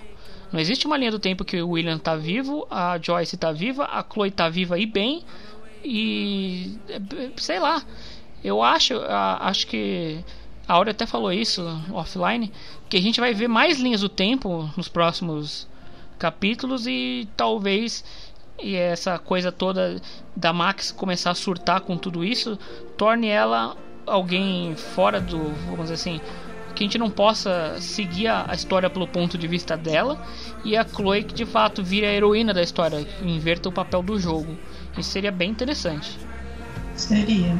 E se o Jefferson, se o Jefferson entrar na história, eu não sei assim, como é que seria a continuação dessa, dessa HQ, assim, dos próximos volumes. Como é que. Como é que ia ser a conclusão dele aí. Será que eles não vão querer, sei lá, fazer outro, outras Dust 2, Dust 3, Dust 4? Acho que sim, eu acho Retorno. que eu acho Retorno que, de Dust. é, eu acho que tudo vai depender de como vai ser a recepção e as vendas dessa HQ. Aí a gente já pode até falar pela Amazon, porque a Amazon é a única que vende, né, no Brasil. Ela tava com era a HQ mais vendida, né? A HQ internacional mais vendida era Life Strange. A gente sabe que o potencial tem, tanto que a gente tava falando antes naquele bloco de, de canon. É, como demorou para Square perceber isso, né? Até hoje a gente não tem uma porra de um boneco Funko e Funko existe de tudo, de todas as coisas que existem na Terra existe Funko, não tem de Life Strange. A gente sabe como a Square é meio complicada para licenciar os produtos dela. Só existe Final Fantasy e Tomb Raider, só essas coisas. E eu não sei, eu acho que é possível, eu acho que não, que o arco a história que elas estão querendo contar vai acabar no volume 4, mas não é impossível que continuem outras coisas, por exemplo, essa do Jefferson. Eu não acho que vai ser o foco, eu acho que o foco ainda vai ter alguma coisa a ver com Arcadia Bay, reconstrução de Arcadia Bay e os Prescott. Mas, por exemplo, sei lá, um, um pós-crédito de quadrinho que dê sugestão que de fato Jefferson fugiu, porque o que a gente sabe da, da, nessa linha do tempo, como que ela acaba é, o Jefferson é preso, né, naquela madrugada do, da quinta para sexta, mas a gente não sabe o que acontece. Vai que é, ele é preso na, na delegacia de Arcadia Bay, nem sei se existe um, uma prisão na região para ele ficar preso, e ou se ele estava na delegacia mesmo, ia ser transferido no dia seguinte, deu tufão, tu, tu, furacão e ele escapou. Vai saber. Pode ser que aconteceu isso.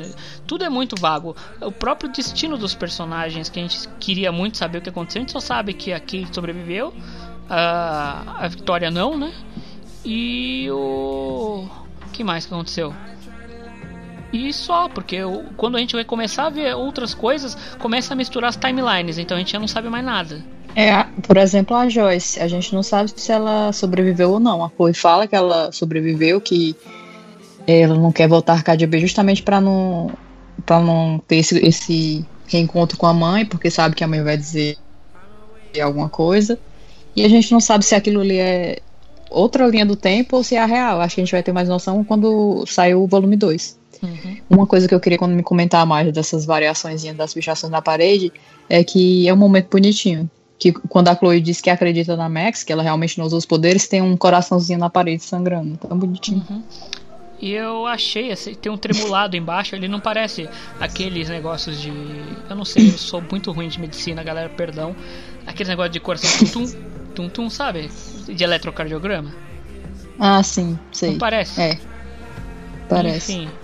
Eu acho que tudo isso são pequenas dicas que a autora devia estar morrendo de rir quando foi escrevendo, colocando. Aí, nossa, eles vão achar que não vai ter Price Field, ou o contrário. Ah, eles vão achar que vai ter Price Field. Não sabemos ainda, é uma grande incógnita dessa, dessa autora. E aí acho que uh, talvez uh, essa, a partir da página 18 a gente comece a ter total certeza disso, exatamente por causa dessas coisas que a gente estava falando da roupa, né? As roupas mudam, o cenário muda, fica realmente uma coisa bem diferente o, daqui em diante. Uhum. E aí no show mesmo, eles não, acho que não mostram, né? Que tem uma hora que eles perguntam quem é Chloe e a Max fala ah, a Chloe é a, mulher, a menina que desenhou o, o banner, né, o flyer da, da, do show. Aí quando ela vai apontar, eu acho que. Não mostra, mas eu acho que ela olha e não tem mais nada lá. É tanto que ela. Que aí quando ela começa realmente o nariz a sangrar tudo mais. Que eu acho que. E é até curioso que é, eu, por exemplo, aquela hora eu achei que a banda talvez tivesse alguma coisa. Aqui eu já acho que não, porque a banda mesmo fica confusa e a, uma, uma das meninas da banda fala aquele negócio, você acha que. Você sabe que a Chloe morreu, não sei o que. Enfim. Não sei, não sabemos. Isso que você falou do. do. do logotipo da banda. Muda. Mudou o nome da banda. Uhum. É High Cias. Uhum. É, o nome normal é, é, The High Fellas, eu acho. High. Peraí. É, é. High Fias. Uhum. Aí muda pra High meu Deus do céu. Mas enfim, você vê o. Peraí, a página aqui pra eu te dizer. É, Pior que eu tava vendo. olhando pra esse cartaz agora, eu tava olhando é High Sex. Olha a página. Olha a página 24. Tem eu um cartaz vendo. da banda que não foi produzido pela Chloe. Ele é muito mal feitinho. Uhum. Verde, tem a, aquela, aquele tipo padrão, aquela tipografia padrão. Uhum. O da Chloe é todo desenhadinho. Tem uma, uma caveira. É. Ou seja, a Chloe é uma boa designer. E não deve ter recebido por esse trabalho. Não, não deve. Coitada. Mas sim, quem é aquela sua amiga, Chloe? É, aquela minha amiga, Chloe. Na, na mesma página já dá pra ver, ó. Quando tá no, no, no quadro, que é o primeiro quadro, aí já no terceiro não aparece mais, aí o, o cartaz é totalmente diferente. Uhum. Aí você vê em diante, na própria página, na 25, a banda no fundo do, do deles tem o, o nome lá, High Seas, que não é mais o High Fellas. Aí no, na última página, quando a Chloe volta, acho que só de propósito eles colocaram um bannerzinho atrás de onde a Max está caída, com o High Fellas, todo trabalhado, bonitinho. Uhum. Na última, no último quadrinho, o quadrinho inteiro também aparece, o High Seas. Bacana isso, que até Uhum. o nome da banda muda, isso eu não tinha reparado não. É muita, realmente é muito pequeno detalhe, mas parabéns para as duas que pensaram nisso e criaram essa, essa ideia boa. É, ficou muito bom mesmo. Sim, sim. É aquela, aquela, toda aquela, todo aquele receio que a gente tinha antes de que talvez não fosse uma coisa boa, que descaracterizasse, o traço não fosse bom, eu, eu perdi, eu não fiquei tanto assim não, eu me libertei desse, desse medo. Especialmente depois de, de ter visto que a história realmente promete. Eu só espero que não seja o mesmo sentimento que eu tinha com Before the Storm. É, assim, eu tô me divertindo. Achei curta, assim. Não tem tanto costume de ler HQ igual você, mas já li alguns. Eu, eu achei curto, rapidinho, né? Ainda mais que vai ter um espaço considerável entre o lançamento de um volume e outro. Considerando que são quatro volumes, forem todos curtos como esse foi, vai ser uma história, no geral, curta também. Mas eu tô me divertindo, tô gostando, igual eu falei antes. É um headcanon pra mim, então não tô muito preocupada com o que pode acontecer se o Jefferson vai aparecer, se vai ter alguma quebra de canonicidade. Mas eu achei legal. É, minha preocupação nem é com o canon em si ou se a história vai seguir realmente o que foi dito no jogo, é mais se, se tiver outro final trágico, porque eu acho que não não cabe, não não tem porquê, Ah, é, é, tem meio isso. que cagar na escolha das pessoas. Porque a própria Dontnod disse, não, a partir dali acabou tudo assim de, de tragédia de viagem no tempo, essas coisas sobrenaturais. E elas vão seguir uma vida normal e, e o que vem depois da cabeça de vocês. Mas não vai vir elas, sei lá, Chloe tendo que morrer de novo pra consertar a tempestade. Porque isso seria meio que dizer que, que, a, que uma das escolhas não, não foi válida. Eu acho, mas eu acho que não vai ser isso. Embora eu acho que pode ser coisa pior. É, eu tenho medo de um anticlímax, sabe? Pois é. É, eu, eu- você Tipo, criar a- um final triste, você desvalo- desvalida todas as suas escolhas anteriores. Você não tem por que é, criar. Eu acho que esse é, um- é o tal do problema de construir algo que não foi pensado. Mas você pelo menos fazer um, um- um pós, eu não sei como chama isso em inglês, mas você criar um pós-história é bem mais fácil do que você, entre aspas, bem mais fácil do que você criar um prequel, porque você tá indo tendo em base tudo aquilo que passou. O prequel você tem que tomar cuidado que você não pode mexer com coisa que tá lá na frente. Aqui não. E só tem esse realmente esse é o grande problema, o grande medo de você descaracterizar o des- desvalidar o final que você criou mesmo. Uhum. Aquela foto que ela carrega na carteira me deixou muito, muito, muito apreensiva. Ali o sentido de Porque aranha não disparou. tá ali à toa. A menos que esteja ali só pra ter aquela cena fofinha mesmo. Mas, Mas eu também acho que tem alguma coisa aí. Eu também. Pois é, mas aí ela teria, sei lá, na carteira da Chloe, faria mais sentido ter a foto dela? Uhum. Não, mas aí é mais pra Max falar que ela voltou, o problema foi por, por causa da Chloe, então. É, mas ela podia. sentido, sim. Mas poderia, sei lá, alterar um pouco a cena. né? A a Max, ah, você tá carregando uma, uma foto minha aqui. É, é porque você tava rindo muito nesse dia. Por, por que você tava rindo? Aí ela falava, ah, porque eu reencontrei você em Blackwell, blá blá blá blá blá blá. Daria pra Mas ter eu uma que- desculpa, mas eu acho que realmente é, é a mesma coisa do Warren. Ela tá muito na cara que é pra ser usada. Isso. Agora É, eles tentaram disfarçar com esse, essa cena bonitinha. Uhum. Se tivesse rolado um beijo, teria disfarçado melhor. Mas não quiseram colocar o beijo.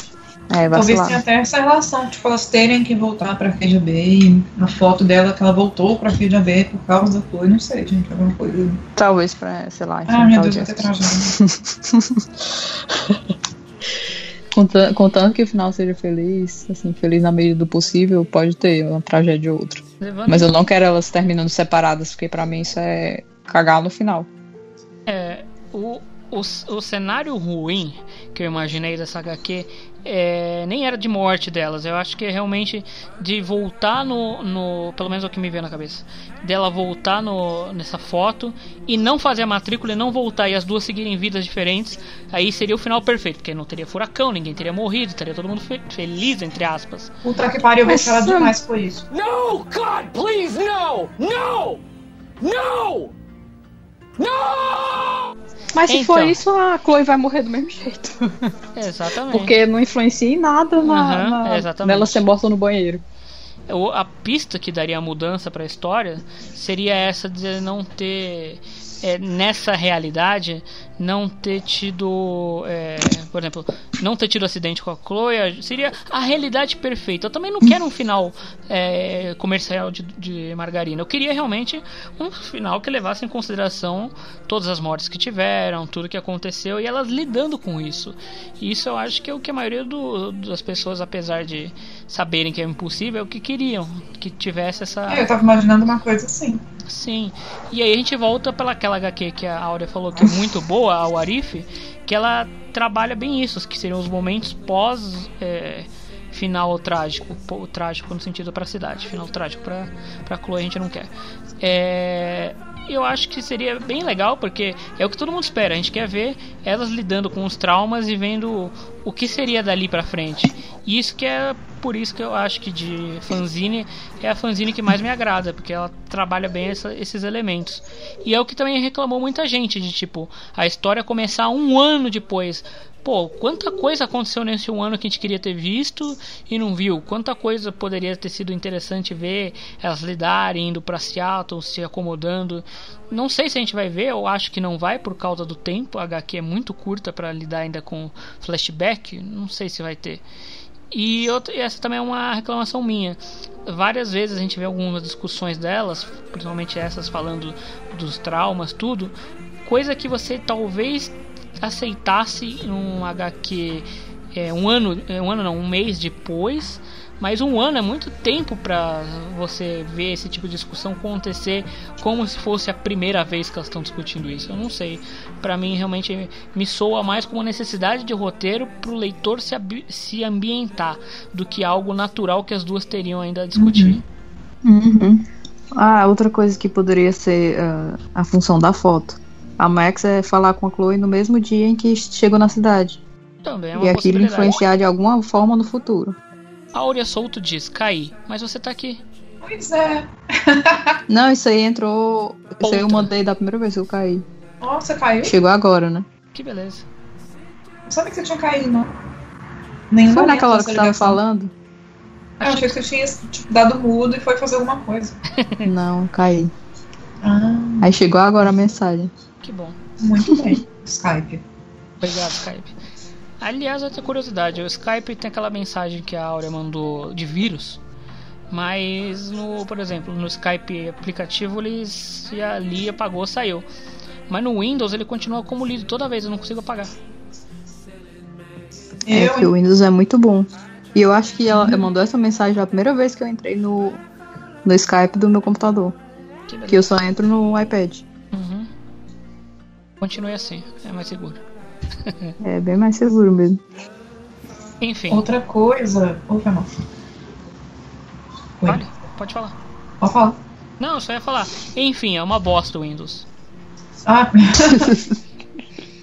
Uma coisa que eu, que eu tava pensando também, assim, caso tenha essa possibilidade de a Mac de alguma forma usar essa foto pra voltar no tempo desde o começo pra quando elas não se conheciam, foi uma das coisas que eu já tinha pensado pro jogo, mas que é bem efeito borboleta. Seria uma possibilidade de ter um final é, agridoce pra caralho, porque é triste desfazer tudo, porque elas já é, viveram juntas, mas se fosse pra voltar tudo e terminar a HQ com as duas se conhecendo pela primeira vez do ponto de vista da Chloe, me soou interessante no momento. Mas aí elas vão ela vai voltar pro, pro, pra Blackwell, pro de Blackwell, não de conhecer É. a Chloe. Não, mas eu, sei lá, não sei se tem como sim, né? Usando toda essa teoria aí das realidades e tudo mais, porque é, Não sei se a Chloe estaria estudando Blackwell ou se, se ela não tivesse conhecido a Max, sei lá. Se ela voltasse pro dia da matrícula, eu não sei, não sei, não sei como. se voltasse tudo como se elas nunca tivessem conhecido, elas se conhecessem, sabe? Nessa outra realidade aí da, da, da Max matriculando na Blackwell, sei lá. Só se eles inventarem uma coisa muito maluca dela voltar para esse momento, aí neste momento ela ter uma foto delas crianças, ela pular de novo em outra foto e dar esse final aí delas não se conhecerem. Haja pulo. É, é, mas ela faz isso, né? Ela já, já tem base histórica no jogo de ela fazer dois pulos dentro da, de uma foto para outra. Dá para fazer. Mas eu não acho que seria. Como vocês falaram, é muito. Não é só agridoce, é anticlímax. Porque. Também Como a gente falou, por mais que. A minha estrutura, a gente tava comentando isso offline também. A minha estrutura da HQ é, é desenvolvimento na, na próxima na próxima HQ, porque a primeira foi a apresentação, a próxima seria desenvolvimento de alguma coisa, talvez já o início da viagem do tempo. A terceira, tragédia, para acabar de um jeito que a gente vai ficar desesperado pela, pelo último volume. E no último volume, Uhum. redenção. Eu espero que seja uma redenção positiva, porque né, elas já sofreram demais. Nem queria que tivesse tragédia no terceiro, mas pelo isso, né, não, tá, não vai fugir muito disso. E no quarto total da redenção. Mas eu não sei. É porque não tem muito tempo pra uma- teorias mirabolantes. Essas histórias curtas, vai ser papum. Não imagino, por exemplo, essa coisa de ficar voltando em foto. É, já vi gente falando, claro, porque sempre vai ter o, os, os fãs da Rachel pedindo o retorno da Rachel, pedindo que ela volte nesse tempo pra salvar a Rachel e aí com isso ela ficaria feliz com a Rachel e a Max seguiria a vida dela. Não, não. No, God, please, no! No! No! Só, O cara só- feliz sendo que só- a Rachel nem queria ficar feliz com a Chloe. Só não. Mas elas vão ficar felizes. Bom, É. a Rachel já tava com o Frank, com o Jefferson, sabe-se lá com mais quem. Mas elas vão ficar felizes. Ela vai amarrar a Rachel na Chloe e elas vão ter que ficar juntas. As pessoas não se conformam. Como é que pode? A menina não quer, ela não tem interesse na Chloe. Ela não tem interesse na Chloe. Coloque isso na sua cabeça. Faça uma fanfic em que ela se interesse, mas na vida, na vida real Vida do real. jogo, elas. É, no, no texto do jogo, elas não têm interesse. Ela não tem interesse pela Chloe. Aceitem. E vivam as vidas de vocês em paz. É Além do, do que, não, não tem como a Max voltar lá pro, pro, pra casa do caralho pra salvar a Rachel e, e causar um, sei lá, um, um, Deus, um, um vulcão, um tornado e, e um anti-tsunami pra destruir o mundo só pra Rachel estar viva, gente. Vocês viram que não tem como, não tem como. Eu vi. Eu Com- vi. Se conforme, ela está morta, viveu lá a vida dela, fez o que quis e infelizmente morreu. Well, É, tem que deixar seguir, culpa da Deck aceitem. Nine, bicho. Sinceramente, tava tudo bem. É tudo né? culpa da Deck Nine É, exato. Ele vai lá, Porque ressurge a menina das cinzas e a galera ficou obcecada. Gente, se resgataram as teorias de que o corpo do ferro velho não era da Rachel, sendo que já merda. existe. te- teve toda uma, uma criação de- da história pra Rachel ser encontrada ali. A Dontnod já falou daquilo várias vezes, que era realmente o corpo dela. Que não tinha como a Chloe confundir, tem aquela reação porque achavam que era o corpo do Nathan. Chloe confundiu um corpo em putrefação com o corpo de uma pessoa que recém morreu. Meu Deus, as pessoas não. Se, se parassem um Outra pouco coisa, pra né? ver. O jogo foi encerrado ali, gente. Onde que iam ter essas respostas se não fosse o corpo da Rachel? Tipo assim, teria que ter uma Exato. continuação do jogo pra responder essas coisas. Era um boneco. Pois é. Era um boneco. Ai, ai, mas enfim, Ela- não, não tem como trazer a Ra- a Rachel de volta, gente. Não, Ela- faz nenhum, não, não faz sentido. Aquela volta que ela dá pra salvar o William e que vê que, na verdade, ela só to- tornou tudo pior é, é a justificativa que tem pra dizer que não tem como. Não adianta tentar voltar e mudar uma coisa que, que não pode ser mudada. Você só vai ficar andando em círculos. A gente vai falar muito disso no episódio 5.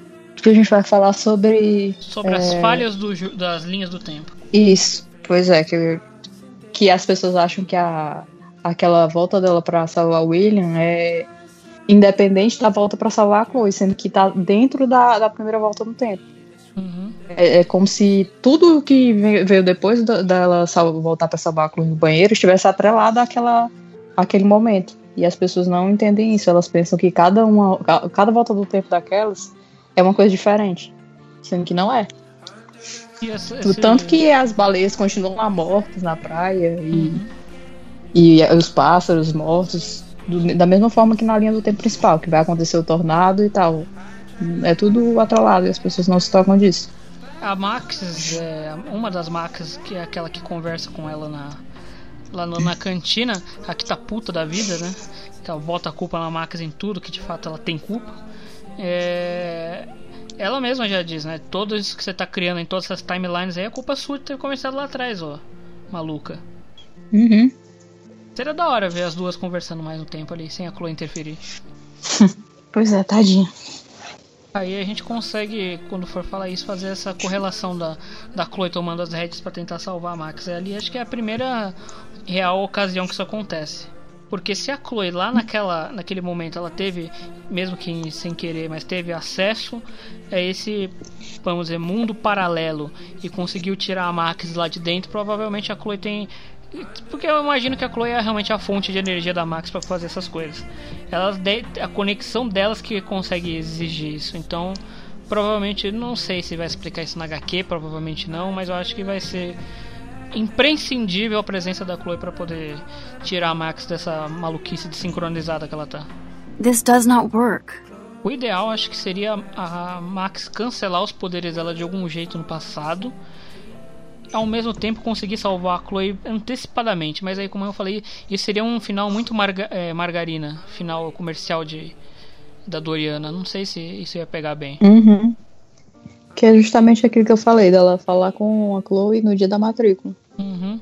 Aí ela não, não iria ao banheiro e aconteceria várias coisas, mas é, é, cairia no mesmo problema do jogo, que ela também voltou no dia da foto, denunciou o Jefferson, salvou todo mundo, mas acabou acontecendo tornado. De uma forma ou de outra, ela tá influenciando na, na linha do tempo. É, não tem como. Você. né? É a moral do jogo, você aceitar as consequências daquilo que você fez. Você querer Uhum. só ficar remediando, você vai criar cada vez mais é, furos, não no roteiro, no, no- na linha do tempo. Sei lá, esse é o meu medo É, dessa Agora eu HQ. tenho certeza de que vai usar essa foto. Agora eu tenho certeza. Antes eu não tinha, não, mas agora. Ah, se ela usar a foto, eu vou ficar muito revoltada, assim, se ela usar pra fazer alguma dessas coisas que a gente disse. É porque não tem muito pra onde for pra ir. Porque a gente sabe que ela tem a limitação tempo, espaço-temporal nessa foto. Ela tá. Uhum. Onde essa foto foi tirada a princípio, né? Que ela fala que foi no dia da matrícula, mas e aí? Onde foi isso? Foi. Ela não foi até É. Arcadia Bay pra tirar essa foto, essa foto, essa matrícula, quer dizer. Essa matrícula deve ter sido em, em Seattle. Eu não imagino muito da onde sair disso. É, a conclusão que nós temos é, não sabemos para onde essa história vai. Tomara que não ressuscitem a Rachel, porque senão eu vou ficar revoltado. Ai, caralho. Eu quero final feliz para Price Field, que fique claro, tá? Se for o final feliz com esse final, todo mundo tá vivo e a Chloe também. Oh, Chloe. E a Rachel também não quero, não. Eu não quero um final se feliz, for é um final isso? com todo mundo vivo, é revoltante, sinceramente, porque o jogo não significou nada. Sim. Eu quero o final com a cidade destruída. Já falei, não quero ressuscitem a cidade. Deixa a cidade lá. Uhum. Eu quero consequência, eu quero causa, eu quero trauma. Mas Quero eu quero casar. morte, eu quero Aí vai, vai, Mas eu quero casar vai o filme. cagar não só no final. Vai cagar não só no final de quem sacrificou a Chloe, como de quem sacrificou a cidade, porque não significou nada, nenhuma daquelas coisas. A Rachel tá viva, o William tá vivo, todo mundo tá vivo e foda-se. tá todo mundo feliz. Seria o cúmulo do fanservice. Eu acho que. Não, Acho que não vai ser isso. Não pode ser isso. Ah, espero que não também, mas é melhor a gente ficar Preparado. pessimista do que otimista. Porque com o BTS a gente ficou otimista em algum momento e se ferrou. Nossa, gente, nossa. Mas- Deixa, deixa chegar o episódio sobre isso. Mas eu acho que cabe uma comparação aqui de expectativa. Eu terminei o primeiro episódio de Before the Storm muito mais otimista do que eu tô agora com o, o, HQ. HQ eu tô muito temerário ainda. Eu tô meio neutra. É, ainda essa- enquanto você não começar a pensar nas possibilidades ruins que essa foto gera, você vai sair de neutra pra pessimista. Assim, eu tô. Eu tô neutra, mas por aqui mesmo, porque. Ah, não é canon pra mim, então assim. Né? Não vai mudar a história, eu não vou ficar puta, porque, nossa, mudaram a história. Vai ser tipo uma visão dos finais e pronto. Na HQ eu fico mais pé atrás porque é justamente o pós. Uhum. É o que mais vale na Aí realidade. eles, É, aí eles vão. Pegam o Max e Chloe. No em BTS não tinha Max, por mais que tivesse aquelas mensagens escrotas que nunca aconteceram e que deixaram a Max como a maior filha da puta do mundo. É, nessa não, nessa vai ser elas duas juntas e, e eles vão dar um final pra elas. Isso eu acho meio. Acho pior, por mais que não seja um jogo. Não vai ter tanto é, alcance como o jogo teria. É, É, tem isso. Eu realmente não sei o que pensar. Por mais que a gente fale do cano, não cano, não sei o que lá, ainda é um produto produto Life Strange. Então a gente sempre quer algo bom dele. É. We hella deserve it. Eu tava aqui vendo os detalhes da HQ e reparei numa coisa que eu não tinha me tocado antes, me deixou meio preocupada. É que a, a, a roupa que a Max tá vestindo na foto do, do dia da matrícula é a mesma, é a mesma roupa que ela veste na, na, na primeira página da HQ, em que ela parece cercada daquelas borboletas, nariz sangrando e que parece uma coisa no futuro. Assim, Ou no seja, futuro da né, HQ, não necessariamente no futuro do, da história. Então, Ah, meu Deus. Fudeu. Fudeu! fudeu mesmo, fudeu bonito. Eu tô rindo de desespero. Acho que todo mundo. Ai, ai, que triste. Então vamos Ah, ela tentar. tá com o nariz sangrando, bicho. Será que aquilo ali é tipo o, o dia do da sexta-feira do, do de né? outubro de 2013 que ela tá lá sozinha vendo o tornado vir e percebendo que não tem jeito de mudar É ah porque ela tá bem pistolinha, é, não, não quero nem pensar meio, tipo, resignada, né? Ah, essa pode Uhum. ser a final. O final, vamos ser positivos. O final do volume 3, que eu falei que vai ser o volume da desgraça. Que ela vai realmente tentar. Que ela, sei lá, a Chloe morre, a Chloe acontece alguma coisa, ela. Aí chega na sexta-feira, ela descobre que tadã, não adiantou nada. Por quê? Porque ela já mudou o tempo, não tem como. Uhum. Aliás, tomara que seja tipo o episódio da Chloe paraplégica sim. Que ela vê que não tem como alterar porque ela é só o asa da borboleta. Exatamente. Como ela é mesma final, disse. É o final do, do último quadrinho ali. Aliás, esse é uma coisa que eu provavelmente vai falar no próximo episódio de Life Strange, o, o Polarize, né? Mas que foi uma discussão bastante calorada na época, as pessoas defendiam, batiam o pé, falavam que não. Mas pra mim, eu acho que por mais que você faça o final da Chloe morta, vai chegar a sexta-feira do da sexta-feira, enfim, a- o dia que ia ter o furacão e o furacão vai continuar existindo. Por mais que o Life Life Strange 2 diga que não, a lógica é que vai continuar existindo. Você criou o primeiro movimento da onda lá atrás. Você desfazer ele não vai desfazer o que você criou naquela primeira primeira interação, ele vai continuar existindo. Aí seria o final trágico do trágico. Você perdeu a cidade, você perdeu a coisa, você perdeu tudo. Eu acho que seria interessante se a HQ mostrasse isso. Que tipo, amiga, Aí vai ter um, um motim generalizado. vai, um monte de gente que escolheu salvar a cidade vai ficar o Quê? O meu final não adiantou em nada? Por quê? A galera do final certo, né? Os, os porta-vozes do, do É. altruísmo.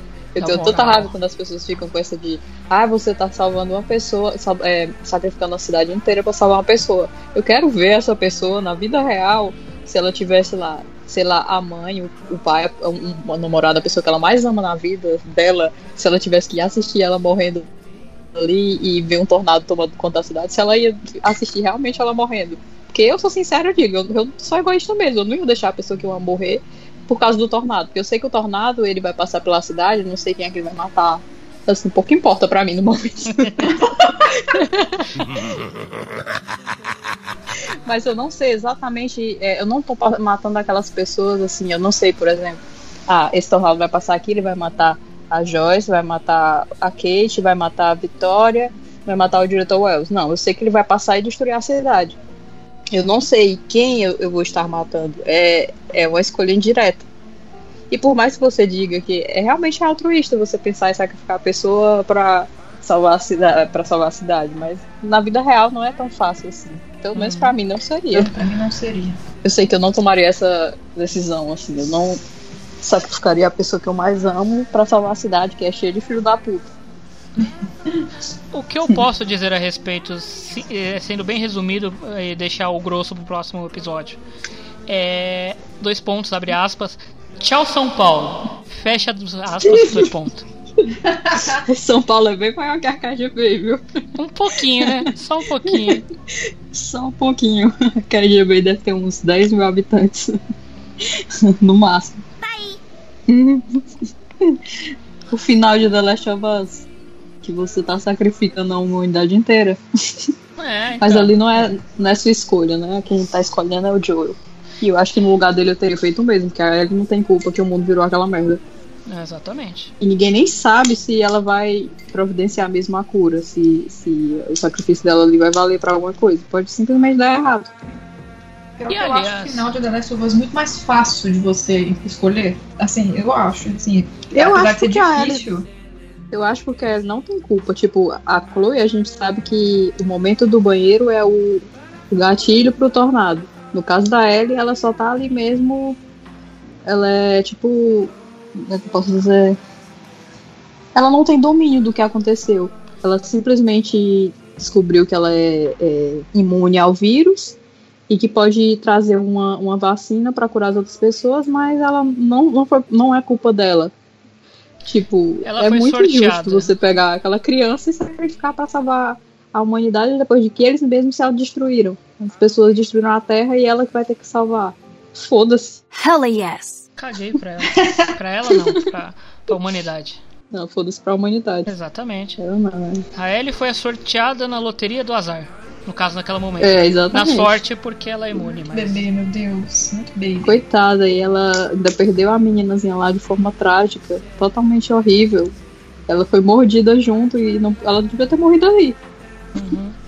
Era melhor pra ela, não. Depois não, ela fica lá sozinha, tem E que sabe viver o que é aquele mais momento trágico? todo sozinha, desgraçada, pra no final ela achar um cara que cuida dela, que vira o pai dela, e ele ter que sacrificar ela pra salvar um bando de filho da puta. Aí dentro, viu? Não. E sabe o que é mais trágico de tudo isso? É o que a namorada nova dela também vai morrer. Ah, isso a gente já tá ciente. É, vezes. La-di-da, la-di-da. Então, pessoal, a gente vai ficando por aqui hoje. É, por favor, se vocês tiverem teorias é, diferentes das nossas sobre o que, que vai vir por aí na HQ, comente aqui no SoundCloud, ou no Twitter, ou na nossa fanpage, ou no grupo Life is Beautiful. Qualquer lugar que vocês quiserem. Pode mandar e-mails também, qualquer coisa. É, compartilhem suas ideias, o que, que vocês acharam desse primeiro volume, se vocês prestaram atenção em outros detalhes que a gente não comentou aqui, também podem falar com a gente. E no próximo episódio, provavelmente a gente vai falar sobre o último episódio de Life Strange 1. E a gente espera vocês no próximo programa. Então é isso mesmo, galera. Valeu. Agora a gente vai ficar aqui na expectativa do lançamento do próximo capítulo, que aliás já sai aqui agora, dia 19 de dezembro, pro Natal. Antes do Natal a gente vai poder ler e descobrir o que que vai acontecer nessa história. Ou será que não? Valeu, galera. Ou será que não? É, como eles disseram, até a próxima. Vamos esperar que esse volume 2 da, H, da HQ tire um pouco dos nossos medos, tragam um pouco de fanservice, que nós somos humanos e precisamos um pouco disso. E até lá vamos analisar o último episódio de Life is Strange e fazer nossas críticas costumeiras. Tchau, tchau. É isso aí. Tchau. Beijinho, beijinho, tchau, tchau.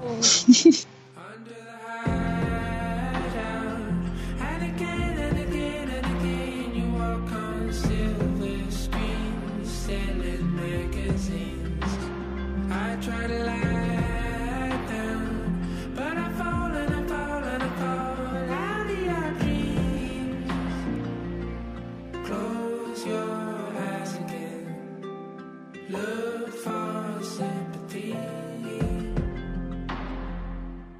Esse podcast foi uma produção Rádio Chacabra.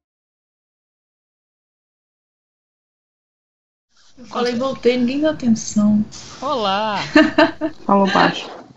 Bem-vinda de volta ao podcast Rádio Chacabra. Ah, até e aos fogos aqui da rua. Olha os fogos na sua volta. A Áurea soltou os fogos em sua homenagem. Foi. Lindo. Pela sua Fica volta. Em homenagem a Rachel, fogueteira.